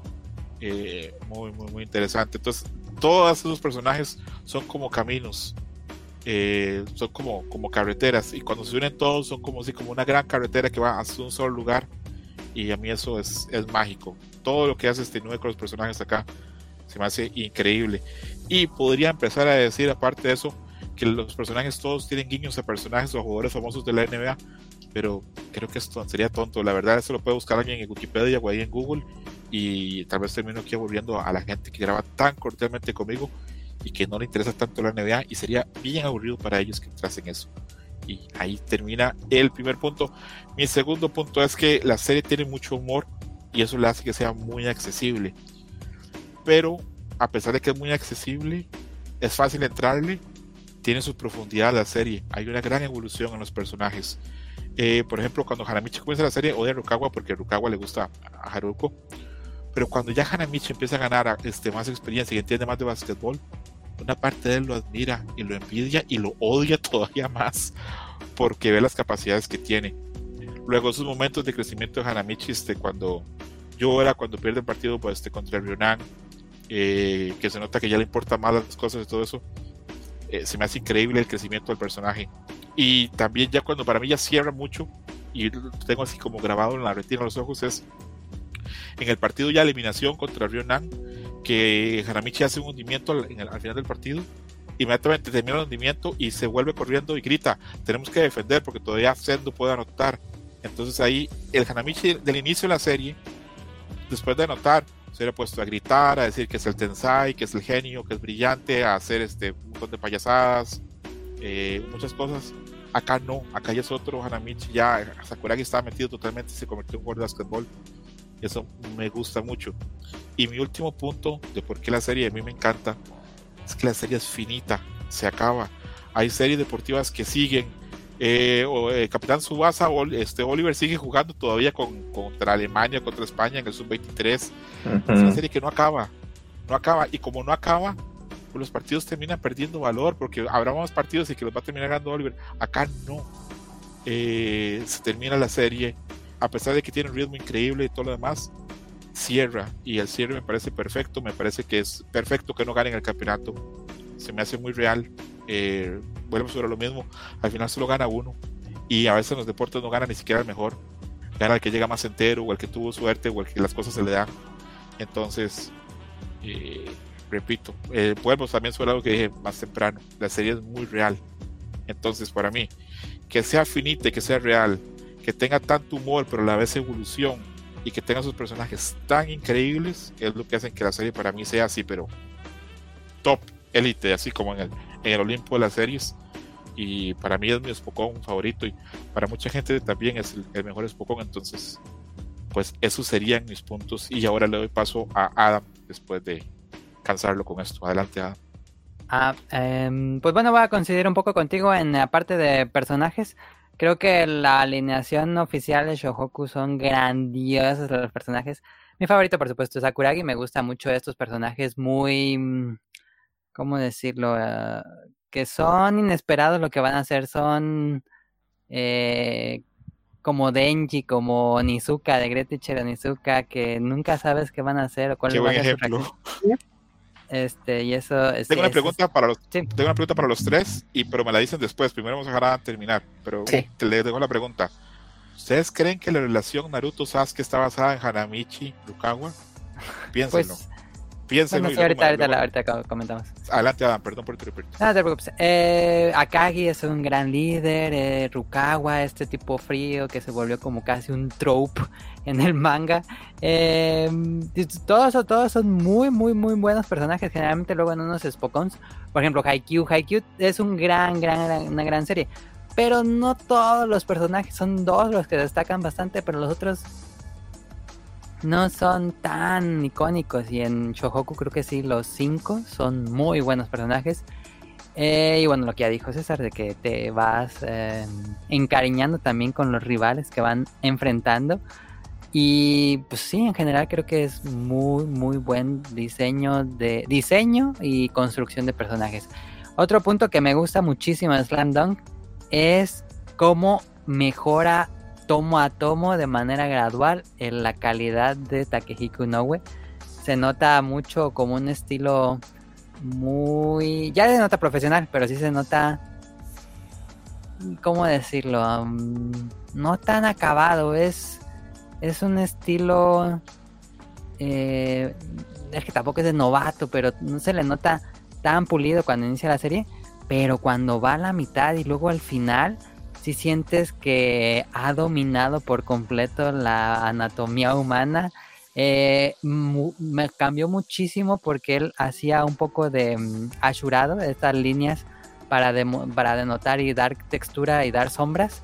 Este, lo hacía desde el inicio, pero ya al último, eh, con poquitas líneas, podías ver la diferencia de los músculos y la luz, cómo les pega la luz, y puedes ver aún más el músculo con, con tres líneas, con un par de líneas ahí, eh, hace un trabajo increíble y bueno, ya ni qué decir de las escenas de acción que están completamente, pues de lo mejor que yo he leído como en, en manga, en cuanto a arte, es, está increíble lo que hace Takehiko Inoue, es de, de una locura, así como en el en lo más alto de los de los eh, arte que se ha hecho en manga, creo que hay unos paneles de Slam Dunk que son increíbles completamente, hasta el icónico ese de de Rukawa y mm, este Sakuragi ahí dando eh, la palmada al final. eh, en general, muy, muy bien el, manga. Y también eh, va construyendo, va aprendiendo a ser un mejor mangaka.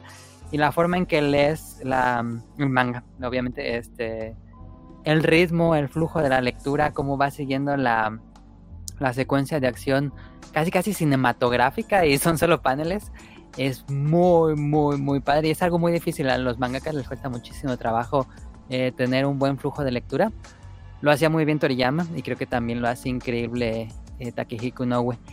Y ya para acabar, para no alargarme de más, em, pues yo creo que lo mencionas ya un poquito, pero lo que es el partido final y el final tal cual de la serie, que Takehiko Inoue te dice, no va a haber algo más espectacular que este partido. Mejor aquí lo acabamos. Muchas gracias por leerlo. Eh, aquí vamos a, nos vamos despidiendo con el partido más increíble que van a leer.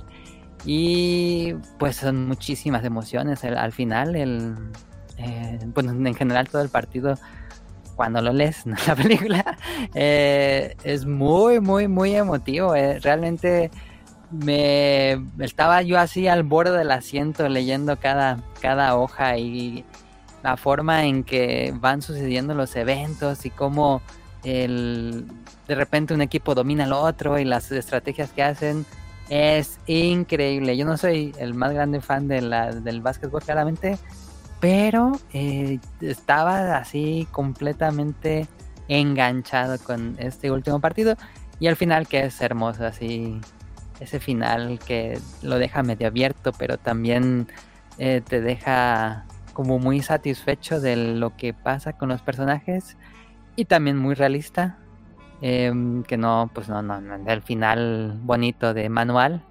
este, muy diferente también. Entonces creo que estos tres son mis puntos favoritos de Slam Dunk. Ah, tú también como yo lloraste, ¿verdad? Leyendo el final. Sí. Claro, que sepas que yo ya lloramos con el final de Slam Dunk leyéndolo. Eh, aquí estoy, aquí estoy, perdón, estaba en mute. Eh, recuerdo que también en su momento cuando yo lo leí Slam Dunk me dolió mucho que terminara. No, no recuerdo si lloré o no, porque creo que, pues casi seguro que no, pero recordemos que yo soy la persona que no sintió piedad por Nezuko, entonces, me, teniendo eso como antecedente, no, no, debería de sorprenderles. pero este, pero sí, me, parece muy triste el final de Slam Dunk y, y, sí me dejó muy triste el final de Slam Dunk, pero al final del día es como te resignas, lo aceptas y, y sigues avanzando. Em, y de las cosas que a mí me gustaron, pues la verdad es que coincido en muchas de las que dicen. Es casi un copy paste de, lo que tú tienes, César. De las cosas que a mí más me gustaron fue precisamente lo real que es Slam Dunk. Es una o sea, para mí las páginas me hacían transportarme directamente a lo que era la cancha de básquetbol y escucharlo, sentir la emoción, escuchar a la gente, escuchar a, en los entrenamientos, ese eco. O sea, yo me sentía ahí literalmente y solamente por estar viendo paneles. Y eso no cualquiera lo logra, como atinadamente lo dijo Adam. Cuando va avanzando, ya estás en los partidos etcétera, que vas, vas notando, o sea, sientes literal y escuchas casi casi el sudor que están imprimiéndose en cada una de las viñetas, es muy maravilloso. Eh, notas la tensión de los músculos, qué músculo en particular se tiene que, que, mover para que entonces salten, para que hagan algún tipo de cosa, cómo se mueven los tenis, cómo, se, cómo, rechinan en la duela y todo. Eh, a, a, mí me parece una cosa estúpidamente maravillosa y, es de las cosas que a mí más me ha fascinado porque yo en su momento se lo decía a Camoy, es que a mí esas páginas me trasladaron directamente a ese partido, pero como si yo lo estuviera viviendo y estuviera ahí sentada como audiencia y apoyando al equipo, porque eso es lo que logra el, el, manga directamente como tal. Eh, la otra cosa que me gusta muchísimo son los personajes, porque es un, o sea, atándolo con la parte de lo real, es un manga que te muestra eso, que la disciplina te puede entregar muchas cosas muy sanas y muy buenas, en el sentido de te entrega una madurez, te entrega una entrega, de, una pasión por algo en particular, y se nota totalmente en Sakuragi, ¿no? De, de alguien que está pues muy despreocupado y que está o que se interesa muy entre comillas solamente por querer eh, atraer a la chica, pero que al final del día si termina realmente involucrándose con el deporte, con el equipo, con lo que sucede y, todo, e interesándose genuinamente por el deporte, eso es muy, muy bonito. Ver que esta rivalidad que hay entre él y Rukawa, y que Rukawa en algún punto es como, ok, empieza, al principio te tomaba como un tonto, pero conforme fuiste avanzando, te comienzo a ver como un igual, y, ya no nada más es como eres el tonto y te odio por, por ser tonto sino porque eres genuinamente un rival y porque tienes un crecimiento en muy poco tiempo bastante grande. O sea, sí eres una gran amenaza para mí. Ver que, que Gori siempre está entregado, apasionado y quiere llevar adelante el equipo.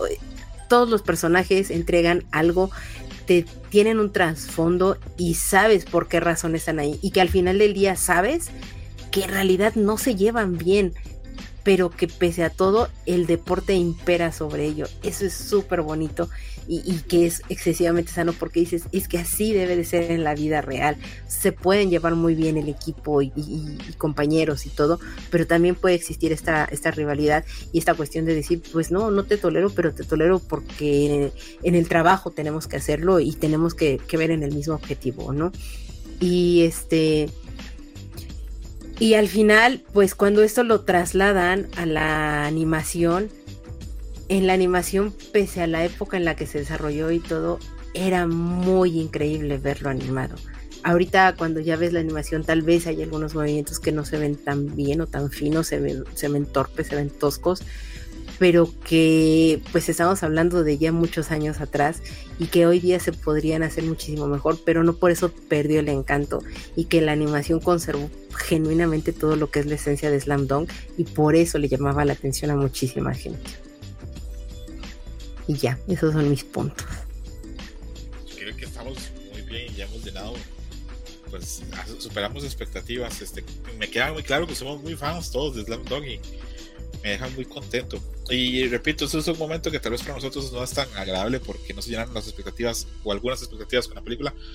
Pero esto es una celebración de los fans, la verdad. Y debemos estar muy contentos de que la serie esté subiendo en YouTube, que todas las semanas pongan 10 capítulos. Yo los estoy viendo hasta a veces hasta dos veces. Eh, de momento llevan creo que 39 capítulos subidos. Y todos los he visto dos veces. Cuando trabajo lo pongo ahí y ahí los estoy viendo. Y me río con Gore y me río con, todo lo demás. Eh, ahora cuando le mencionaba a Carolina que, que yo lloraba, bueno, yo, yo, no sé, Adam, tal vez si él, lloró, si él lloró porque la serie terminó, pero yo lloro porque se me hace muy bello, así me conmueve el final, este, el sacrificio, el compromiso de, de todos en Chugoku que están pues comprometidos a, a darlo todo por, por, ganar y por lograr la meta, este, tanto es así que la desconfianza tan grande que hay entre Rukawa y, y Hanamichi se rompe al final con tal de ganar, entonces eso a mí me termina ganando y sí me termina ahí sacando como que unos lagrimones. Ah, ¿tú lloras como, como yo porque lo encontraste hermoso o lloras porque sientes que se terminó la serie o cómo está la cosa? No, por lo conmovedor, que lo que mencionas que es muy conmovedor cómo todos los personajes se alinean para sacar el resultado y, y pues todo este final eh, casi casi anecdótico con la foto y luego con la carta. Sí, sí, yo sí, lo he leído. ¿Cuántas veces he leído yo al final de Slam Bastantes, pero unas cuatro o cinco. No he llorado todas las veces, pero la primera vez que sí, el final, han visto que, que Haruku llora este, cuando toca, el, el, final del partido. Yo estaba igual, así con los lagrimones y yo, oh, así, pero súper contento, súper feliz de que, de que hubieran ganado, porque conociendo eh, al autor, yo siempre te queda la duda, pueden perder perfectamente el partido. Sí, sí, yo también pensé. Entonces pensé, no, no, hay que, hay que celebrar que, que haya terminado. Eh, otra, otro fallo de la película, por lo menos, este, bueno, ya hablamos de que no hay nada de romance, pero se habla muy poco del gran amor o la gran obsesión que tiene Ryota con, con Ayako. Que ahora, ahora que estoy viendo la serie, eh, hay dos Ryotas, este, Ryotan todo y con, con Ayako. Con Ayako es, torte, es bobalicón, solo vaya Chang, le dice. Eso me gusta bastante. Eh, me gusta ver ahora el doblaje, los apodos, este, por ejemplo, este, como le dice Hanamichi a todos. Eh, a Ryoga le dice Ryochin, a Mitsubi le dice Michin, a Rukawa solo le dice zorro o cosas este, muy desagradables. Y pues ahí está interesante. Ahora sí, vamos con la pregunta que les dice. Ah, ¿qué tanto hay de Naruto Sasuke en, Haramichi y Rukawa? Pues más bien sería cosa de como de ver un archivo histórico para ver si ya existían ese tipo de rivalidades de mm, personajes que pues contrasta su personalidad, pero a la vez son rivales y entre los dos se ayudan. Ah, pero pues para mí sí debe ser como muy influyente para Kishimoto esa rivalidad de Slam Dunk y pues sería cosa de preguntarle, pero para mí sí, sí tuvo que ver algo. Yo eh, tengo muy claro cuando leí, leí Baku, Bakuman es, Kamui, ayúdame, es Sí. este Bakuman, la de la gente. Sí. Bakuman, La del manga. de los mismos Eh, que hicieron Death Note. Cuando están, cuando los dos personajes de Bakuman están sentados discutiendo para los nombres de los personajes y la relación de los personajes, el de anteojos, el de gafas, este, dice, es que el nombre es importante. Tú dices Hanamichi Sakuragi es un nombre increíble. Y la relación que tiene con, con, con Rukawa es así, pero como, como una piedra angular en el que puedes construir la serie. Y se me quedó grabado que si la gente que hizo Death Note decía eso, Slam Dunk, es que probablemente fuese como Sí. innovador en eso. Kamui, tú sí lo ves, ves la relación, digamos, entre personajes como Naruto y Sakuragi con, con gente más talentosa y silenciosa como Sasuke, o te parece que nos la estamos mamando? Adelante. Bueno, es que al final de cuentas, pues son, son prototipos de. Pues de, los perfiles de personajes que hacen. Obviamente no hay nada nuevo bajo el sol y pues ahí lo- los mangaka pues eh, tienen que ver junto con el editor en turno que pues, como por dónde va el asunto y qué es lo que ha funcionado para los lectores. Así que yo creo que eh, retomando el punto de Mele, pues, para el autor de Naruto, pues, le tocó, pues, eh, fue esa generación que en algún momento estuvo leyendo Slam Dunk, pues, creció y pues agarró yo creo que ideas para hacer la rivalidad de sus propios personajes en, algún momento. Kamui, ¿tú lloraste leyendo Slam Dunk? O tú, no, tú eres más duro, tú no lloras, ¿verdad?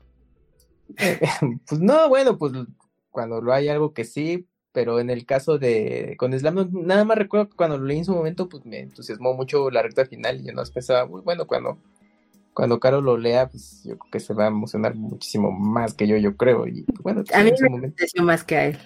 Sí, ya Ah, pues, en su momento lo platicamos. Sí. Perdón, Caro, ¿cómo fue? A mí me entristeció más que a él. Al final. Sí. Pero a, a- a ti te duele que la serie terminase, ¿verdad?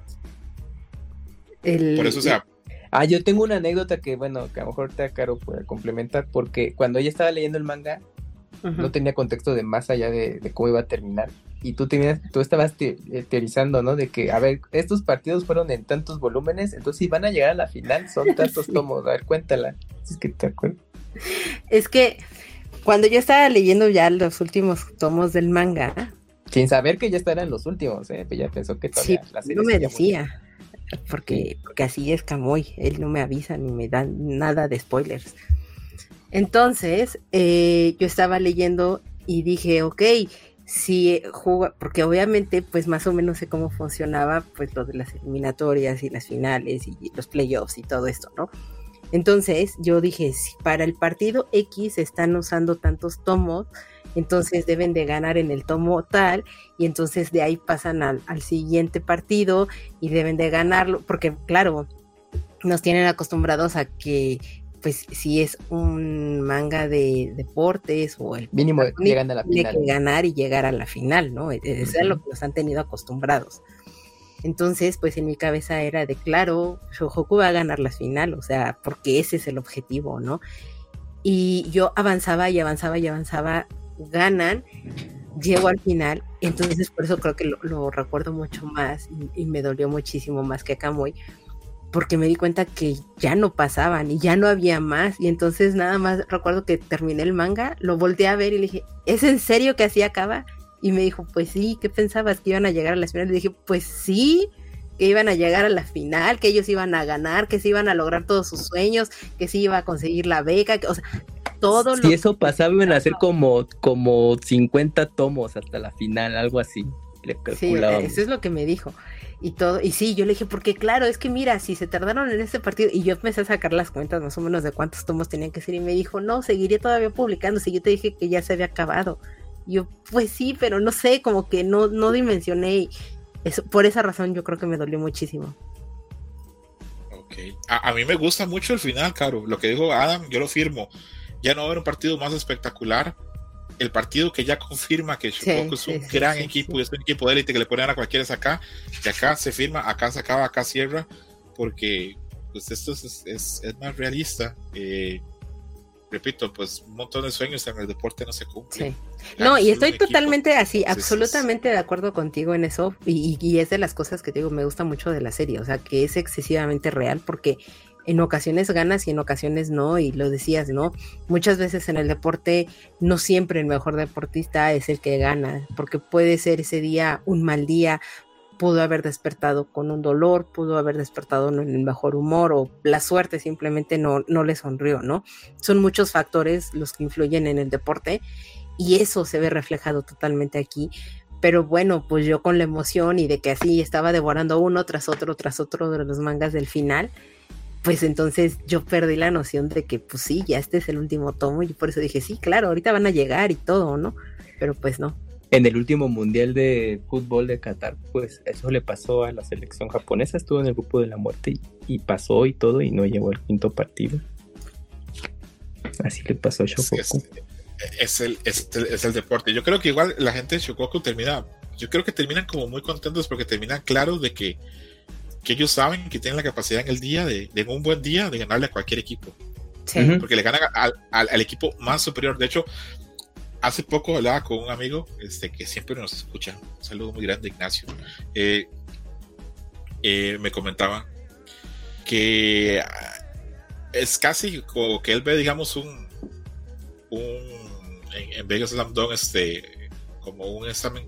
¿Has visto ese examen de las, de las manchas, el de Rosarch? Que la gente ve como cosas, este, que cada quien ve significados y que a veces es muy revelador de tu relación con los papás, tu relación con muchas cosas. Se decía que el enfrentamiento entre los dos equipos al final es muy revelador de qué tipo de persona eres. Si eres una persona como más luchona, como más underdog, más, más así que las cosas te han costado mucho y que te esfuerzas y todo lo demás, eh, eres muy Goku. Pero si eres una persona que eres naturalmente bueno para lo que haces y te dedicas y que crees en la excelencia y eres perfeccionista, eres más sano. Y yo pensé, a la verga, tiene razón.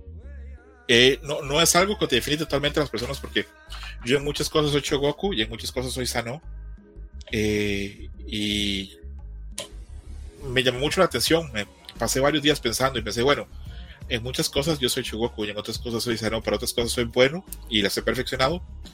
Pero para otras sí soy Hanamichi, soy Ryota y soy Akagi luchando contra un montón de, de obstáculos que, y contra también torpezas naturales, eh, contra limitaciones propias. El podcast, y creo que soy ese, yo soy Chococo. Entonces, este es, es, interesante. ¿Ustedes creen en esa teoría de mi amigo o creen que, que, que también estamos inventando mucho? Carolina. Fíjate que me parece una perspectiva muy interesante de cómo acercarte al manga, de cómo verlo. Me parece lindo y claro, pues es que me hace sentido, pero creo que todo mundo tiene un poco de ambas cosas, ¿no? De repente todos podemos ser un underdog en, algo, pero también podemos estarnos puliendo en otras cosas y que inconscientemente ni siquiera te das cuenta y sin querer te vas puliendo tú solo. Hasta mucho más adelante te das cuenta y dices, ah, mira, sí soy muy bueno en esto. Entonces creo que todos los humanos tenemos un poquito de las dos cosas. Pero yo, lo siento a veces mucho en el día a día en el trabajo. Por ejemplo, yo eh, para programar y todo eso no es una habilidad natural y tuve que me costó bastante más que otra gente. No es, no es un talento natural en mí. Pero por ejemplo, yo creo que Adam es sano dibujando a lo que se dedica. Él tiene el talento, tiene la habilidad y la depura y él vive de eso. Entonces yo creo que, que a veces sí nos define, claro. No sé si tú en tu día a día en lo que haces sientes que, que te tienes que esforzar o si ya está en ti, ya es intrínseco lo, lo, lo que logras, pero no sé, esas preguntas me cuestan mucho trabajo responderlas. Pero sí, demasiado, porque curiosamente una, una ex jefa me decía, es que tú muchas cosas que, que nadie más sabe hacer o algo por el estilo, tú las minimizas en ti y, y, tú las haces ver, o sea, tú las sientes como un natural, pero en realidad eres muy buena en eso, pero tú no te das cuenta, entonces es como, ah, ok, no, ya vimos que Carolina sanó. No. Pero no, pero no se ha dado cuenta. Posiblemente. Ahí sí es lo que estaba pensando, iba a decir eso, de que sano. ¿Tú, cómo te sientes, ¿Muy más o más sano? Eh, no, pues Shohoku.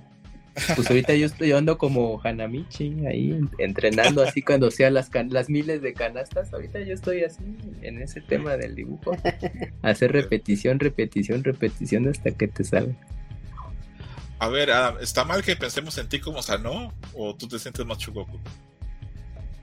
Me pasa como dice Caro que, que a veces minimiza lo que yo puedo hacer porque yo veo mi, lo que hago y digo, no, hombre, todavía me falta muchísimo. Veo a otros artistas y digo, pues me gustaría llegar a ese punto, pero ahorita no estoy ni de cerca. Entonces, este... Por eso nos dijeron que somos Anon, Adam. Perspectiva. si ustedes son como ellos, son el número uno en Japón, pero probablemente se comparan con los número uno en el mundo. Dicen, ah, no soy tanto, pero ya son bastante en sí. Pero bueno, así, así pasa. Son perspectivas, este, está, interesante. Estoy bastante contento como quedó el programa y estoy bastante contento que, lo siento fresco. Será porque el tema me gusta tanto, pero bueno. ¿Qué tanto crees que se enojen los fanáticos que les gustó la película? creo que hemos sido respetuosos y creo que ellos también van a ser respetuosos también de nuestros puntos de vista. Es creo respeto más lo comparto. Exactamente. Eh, pregunta para Caro. Eh, ¿Crees así, bueno, va, para Karu, va para Ani, va para Kamui. Ustedes visualizan que en el futuro a Haruko, porque a Haruko es muy, este, Oblivious es como muy inconsciente de lo que siente Sakuragi por ella toda la serie. Después de la declaración del final, ¿ustedes creen que hay futuro en esa relación? ¿O creen que no, que Haruko es demasiado torpe para darse cuenta? ¿O que va a rechazar a, a, a Hanamichi con eso con? Ay, yo primero, este Puede ser. Puede ser que lo considere. Pero. Pero al final del día va a terminar eh, teniéndolo solo como un amigo. Un, muy gran amigo. O sea, lo, va a frenzonear. Sí, lo va a frenzonear. porque pese a que lo sabe y que ella eh, sigue y permanecerá enamorada de, de Rukawa, sabe que Rukawa nunca le va, le va a hacer caso pero Hanamichi nunca se va a convertir en ese, en ese tipo de hombre estereotípico ideal que, ella tiene en su imaginario, pero puede platicar muy bien con él y todo. Entonces, por esa razón es como, o sea, sí, pero hay un punto donde no puedo dar ese, ese paso, entonces, pues, no, no pasará más allá de eso. Así de raras somos las mujeres. Acaban de enterrar a, a, Hanamichi ahí en la Friendzone Eterna. Ahora, lo que dice Carolina es muy real y probablemente sea mucho más este, amarrado a la realidad que lo que podemos decir yo. Porque bueno, soy, más idealista yo y más, más tonto en eso. A ver, ah, ¿tú ves algún futuro entre Hanamichi y Haruko? ¿O crees que ya está sellado eso en la Friendzone? Ah, coincido que siento que Haruko se daría cuenta que pues este Rukawa nunca le va a hacer caso. Y siento que igual no sé mucho de esto, pero siento que Hanamichi la podría conquistar porque siempre que platicaba con ella la hacía reír. Entonces a lo mejor es un punto muy grande, tal vez para algunas mujeres, tal vez para Haruko, si su pareja o no, si encuentra algo divertido que a que le haga reír, pues se sienta bien con él, tal vez. Creo que un punto a favor es que la familia de Haruko probablemente rechace mucho a Sakuragi y eso aumenta los números de atractivo de Sakuragi para los ojos de Haruko.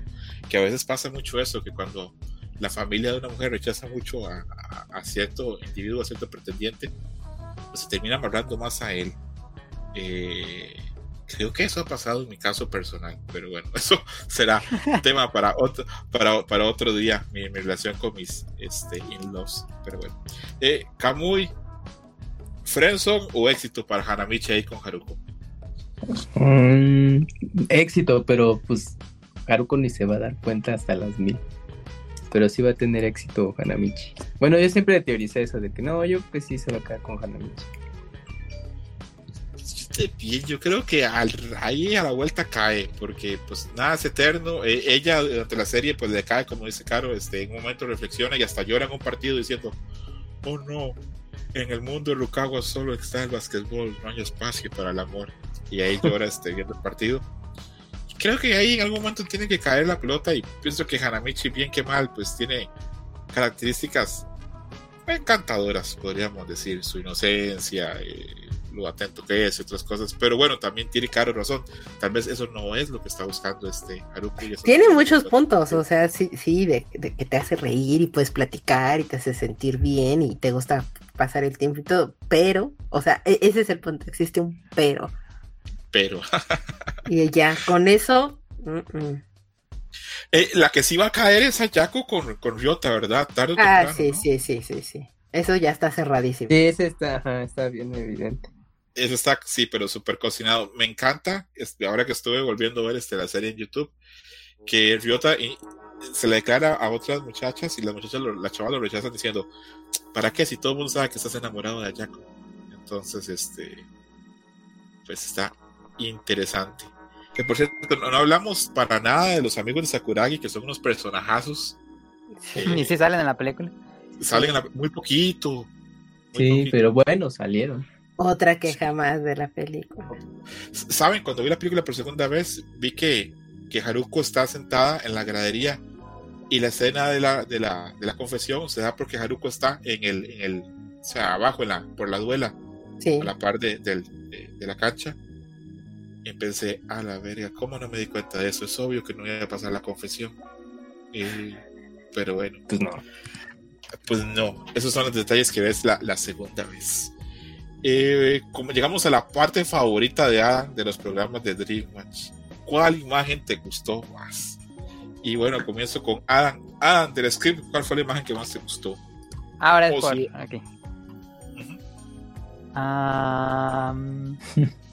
aquí. no te gustó ninguna. última, última revisión.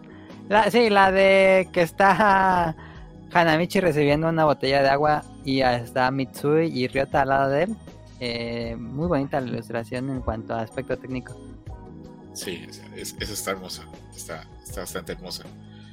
Eh, el que se la está pasando, ¿cómo se llama? Se me va el nombre. Ay, que es un chavo muy tranquilo. Ay, se me va el nombre. ¿De quién? ¿De los amigos de Sakurai? Sí, sí, el que le está pasando la botella. Sí, porque es un chico. Ah, sí, sí, sí, sí, sí, sí. ¿Cómo se llama? Que, es, eh, ojo, la gente que oiga eso dice, pero ¿cómo hacen un programa si no sabes de la serie? No, sí sé, de hecho sé tanto que sé que cuando llega Mitsui con la banda a, pelearse con la gente, sí, es el primero que intenta, es, el primero que, trata como de bajar este la situación y decirle, no, por favor, márchense y se hace ahí la, eh, la, inclinación y demás y que en otro partido, en el manga, cuando está siendo muy agresivo el otro equipo, eh, el profesor Ansai lo mete por lo mismo, porque es muy tranquilo y no responde a las agresiones, y con eso este Chogoku se logra emparejar las cosas. Pero se me va el nombre, Sí, y pues en la película le dieron también ahí su, su breve espacio, lo retomaron. Y, siempre da buenos consejos y, todo lo demás. Que tiene los ojos cerrados. Sí, ándale. tiene los ojos. la voz, tiene la voz de Krillin. ¿Cómo se llama? Sí, ajá. Ah, en español. Ok, ok, ok, ok. Bueno, pasemos ahora con Caro. Caro, de las imágenes del script, ¿te gustó alguna imagen o todas están feas?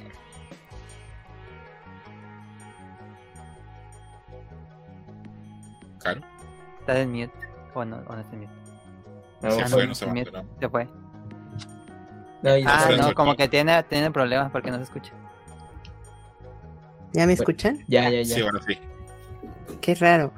Em, a mí las que me gusta, bueno, es una imagen que me gusta, que es la de Ryota, donde está cargando a esta... Ay, ¿se me ah, sí, a ella. A ella, Sí, esa, donde le está cargando, se ven súper felices. Sí, que hay que pensar que ponernos un día de esos apodos cariñosos japoneses, porque a, Ma Mairani ya tiene la Mai-chan, yo se lo puse. Eh, Kamui sería Kamui-kun, eh, Adam sería Adam Sama para mí. ¿Cómo la ves? eh, a, mí ya me decían escrotos en paz, pero bueno, eso es otra historia.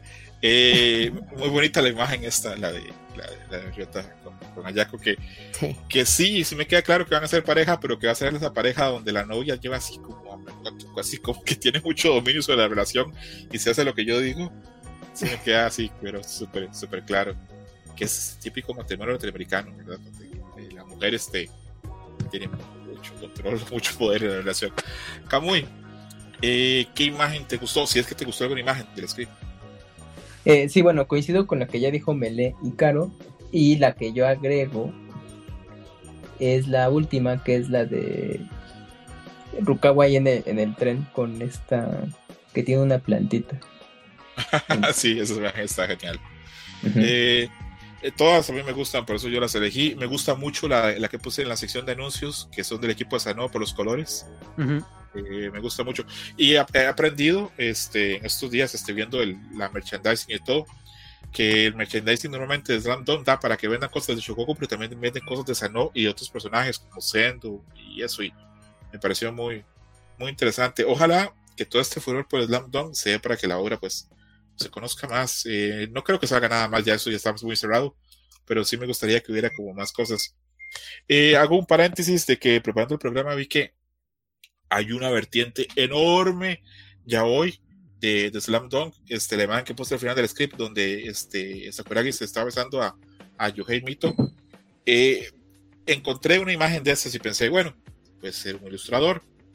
Busqué un poquito más o busqué más cosas y hay un montón de imágenes, pero se los juro, eh, ahora sigo siete cuentas de ilustradores coreanos que hacen ilustraciones increíbles de Slam Dunk pero con, eh, con temática ya hoy.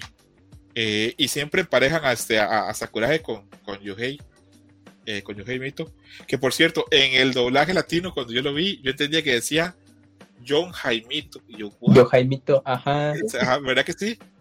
Sí, sí, se escucha que es, en los primeros capítulos, pues yo Jaimito, y yo ya conforme pasaron le han dicho, no, es que se tienen que pronunciar así. Ah, ok. ya. Yo Jaimito. Ya, ya, ya como que lo dejo un poco más claro, pero pues se te queda así la idea de... y para mí, para poder juego, voy jugando en contra con eso porque en Colombia hay mucha gente que les ponen de nombre John y luego otro nombre como John Jairo o John Juan o mm. algo así. Entonces, ah, se llama John y luego pero luego ya entendí que no, que era Yohei, Y-O-H-E-I y luego M-I-T-O, o sea, un nombre muy japonés de Yohei Mito y no Yohei Mito. Eh, ah, ¿tú cómo es eso que vimos yo, Jaimito? ¿Te parece terrible o qué? Yo nunca la había notado, la verdad. la primera vez. ¿No? Ok. Bueno, esto fue nuestro programa de Slam Dunk eh, First Slam y también hablamos un poquito de la serie como para... ¿Vamos con buen sabor de boca o seguimos tristes acá? ¿Caro? No, no, no. O sea, hablar de Slam Dunk siempre te pone de buenas y sobre todo porque cerramos hablando del manga, que creo que es lo que nos eh, enamoró a todos aquí.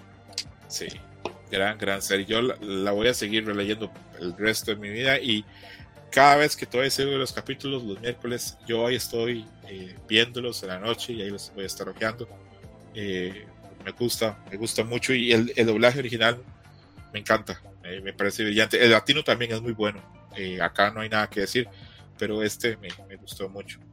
Eh, ¿Solo yo encontré este, errores en los subtítulos o ustedes lo vieron todo bien en la película? Pues noté eh, el de Gori que decían Goriat, ¿verdad? Ese, ese nos faltó mucho. Decían Goliat.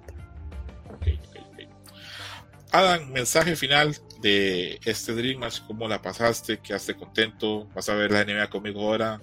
¿Cómo no, pues muchísimas gracias por la invitación. Era un programa que quería hacer, que tenía el interés de saber qué opinaba César, porque pues sí es de, los más grandes fans de Slam Dunk. Entonces me daba mucha curiosidad saber qué, pensabas. Y creo que también sirvió como una especie de catarsis para desahogar todo lo que pensábamos sobre la película y también eh, expresar por qué nos gusta tanto Slam Dunk, a excepción de la película. Perfecto. Antes de, antes de continuar este, con las impresiones este, finales de Adam y Carolina, voy a hacer un par de anuncios que se me está quedando. Eh, vienen próximos Dream Match. En la próxima semana, si todo sale bien, va a haber Dream Match de las Tortugas Ninja. Eh, si todo sale bien y los miembros de, de Dream Match llegamos a la próxima semana con la película vista, vamos a, este, hacerlo. Eh, creo que Julius va a estar. Camuy, tú vas a estar, ¿verdad? Sí, sí, para Tortugas Ninja. Ah, no cuento con Adam, ¿verdad? Tú no eres tan fan de las películas de las Tortugas Ninja. Ah, me gusta mucho las tortugas ninja, pero. No, creo que sí he visto todas las películas de las tortugas ninja, creo. ¿Vas a ir al cine a ver esta? Pues yo espero este fin de semana. Ah, genial, entonces ahí te. Bueno, si quieres, ¿verdad? No, tampoco es la fuerza, ¿verdad? Igual así le super zurró y tú invitándole ahí. Oye, estuvo bien buena la película, ¿verdad? Y me dice, no mames, chingada. va a llegar otra, otra vez va a llegar Adam a, a bajarnos. Que ya, ya se está volviendo Adam acá, este, el que trae así el, el balde de agua fría. Ayer hasta hablamos del Evo y dijo, no, no, no estuvo tan chido, se echó así el agua fría, pero, pero es súper importante que haya gente así, no puede ser solo alabanzas, porque si no pareceríamos como porristas o focas que solo aplaudimos. Eh, Carolina, ¿hay chance que se haga en el programa de las tortugas ninja o es pedirle mucho a la vida? O sea, voy a ver la película, pero yo la verdad sí me considero muy neófita de las tortugas ninja. O sea, las veí y eso, pero no soy. No creo que les aporte mucho. No te preocupes, Caro. De por sí viene un Dream Match especial en septiembre que vamos a hacer así por para mi cumpleaños en el que ya estás así. Fue el primer nombre que puse así en la lista de gente que voy a invitar. Eh, Entonces- muchas gracias. Que va de va de vampiros, va de, de, de odio, va de amor. Exacto, de Twilight. No, mentira, no, no, no, no. Ok. no sé, es- Eh, Estoy lista, estoy lista. Ya hice un programa de eso. Uy, qué valiente, pero bueno. Eh, no, Adam y Camuy sí saben por dónde va la cosa y no, no, no va por nada de, de Twilight, va para algo más Ok. noventero. Entonces, este sí viene el programa Las Tortugas Ninja, viene un programa post-Evo que se va a llamar Las Aventuras de Roberto Pixeline en Las Vegas. Eh, viene Summer Match, el próximo Summer Match nos vamos a enfocar mucho en lo que pasó en los últimos capítulos de Jutsu Kaisen, en el- la caída de Geto, en el descenso de Geto. Mm. Eh, vamos a enfocarnos bastante en eso. Nos vamos a enfocar también un poquito en, pues, en Shukotense y en las cosas que están pasando o que no están pasando. Y yo creo que eso sería lo que tenemos próximamente. Y ahora sí vuelvo con Camuy. Camuy, ¿cómo la pasaste? Eh, ¿Tienes ganas de participar en los próximos streamers o me vas a mandar a la verga? La pasé muy bien, eh, ahí platicamos ya por fin de sentido de, esta película y pues en general de Slam Dunk, entonces espero que el público que escuche este Dream Match pues la haya pasado bien. Y pues no, sin ningún problema para los siguientes programas, espero que ahora sí no, no haya algún inconveniente ahí que luego haga que, que no pueda estar presente, pero hasta el día de hoy te puedo decir que sí, sin problema. Ok, que Camuy es el único que está confirmado también para otro proyecto del- de que los demonios lloran. Pero bueno, este, ese sí vendrá. Mm, tenemos que negociar, Camuy y yo. ¿Qué será mejor? ¿Vampire Hunter D primero o, o Devil May Cry Baby? ¿Cuál te parece, Camuy, que debe ser nuestro enfoque? Pues yo creo que Vampire Hunter D, que es más clásico. Sí, es una peliculeta nada más, ¿verdad? Mm. Sí, sí. Ahí vamos a ver este. Si juntamos a toda la familia de Dreamers, tal vez puede volver este Wonchus desde el infierno, en el que le tiene metido su trabajo. Ahí vamos a ver. Mm, Eh, Wonchus, legendario. Caro, ¿cómo la pasaste? Este, ¿Te sirvió esto también como catarsis para sacarte así el, el- el rencor con las cosas que nos pasaron? Y un mensaje final para la gente que nos escuche. Eh, pues bueno, de entrada, muchísimas gracias por invitarme pa- para venir a platicar de, de Slam Dunk. Y pues sí, la verdad es que sí, sí funcionó mucho de catarsis. Y espero no empiece la gente a decir a esa niña no le gusta nada, porque creo que en los últimos programas que he estado contigo he estado diciendo, pues eso no está tan padre, eso no es tan divertido. Y así. Eh, por, por lo de Barbie. Sí, sí, sí. Nada, no te preocupes si es tu opinión, es tu opinión. Aparte, pues no, no todo nos puede gustar a todos. Un abrazo muy, muy grande. No sé si quedó claro en el programa que soy tan, tan fan de Slam Dunk, pero que la gente que lo oiga sepa, pero soy. Pásenla muy bien. Muchas gracias por el Dream Match. Los escuchamos próximamente. Un abrazo. Bye. Adiós. Bye. Pack it up. Thank you for listening, Dream Match. Gracias por escuchar Dream Match. Hasta la próxima. Game over.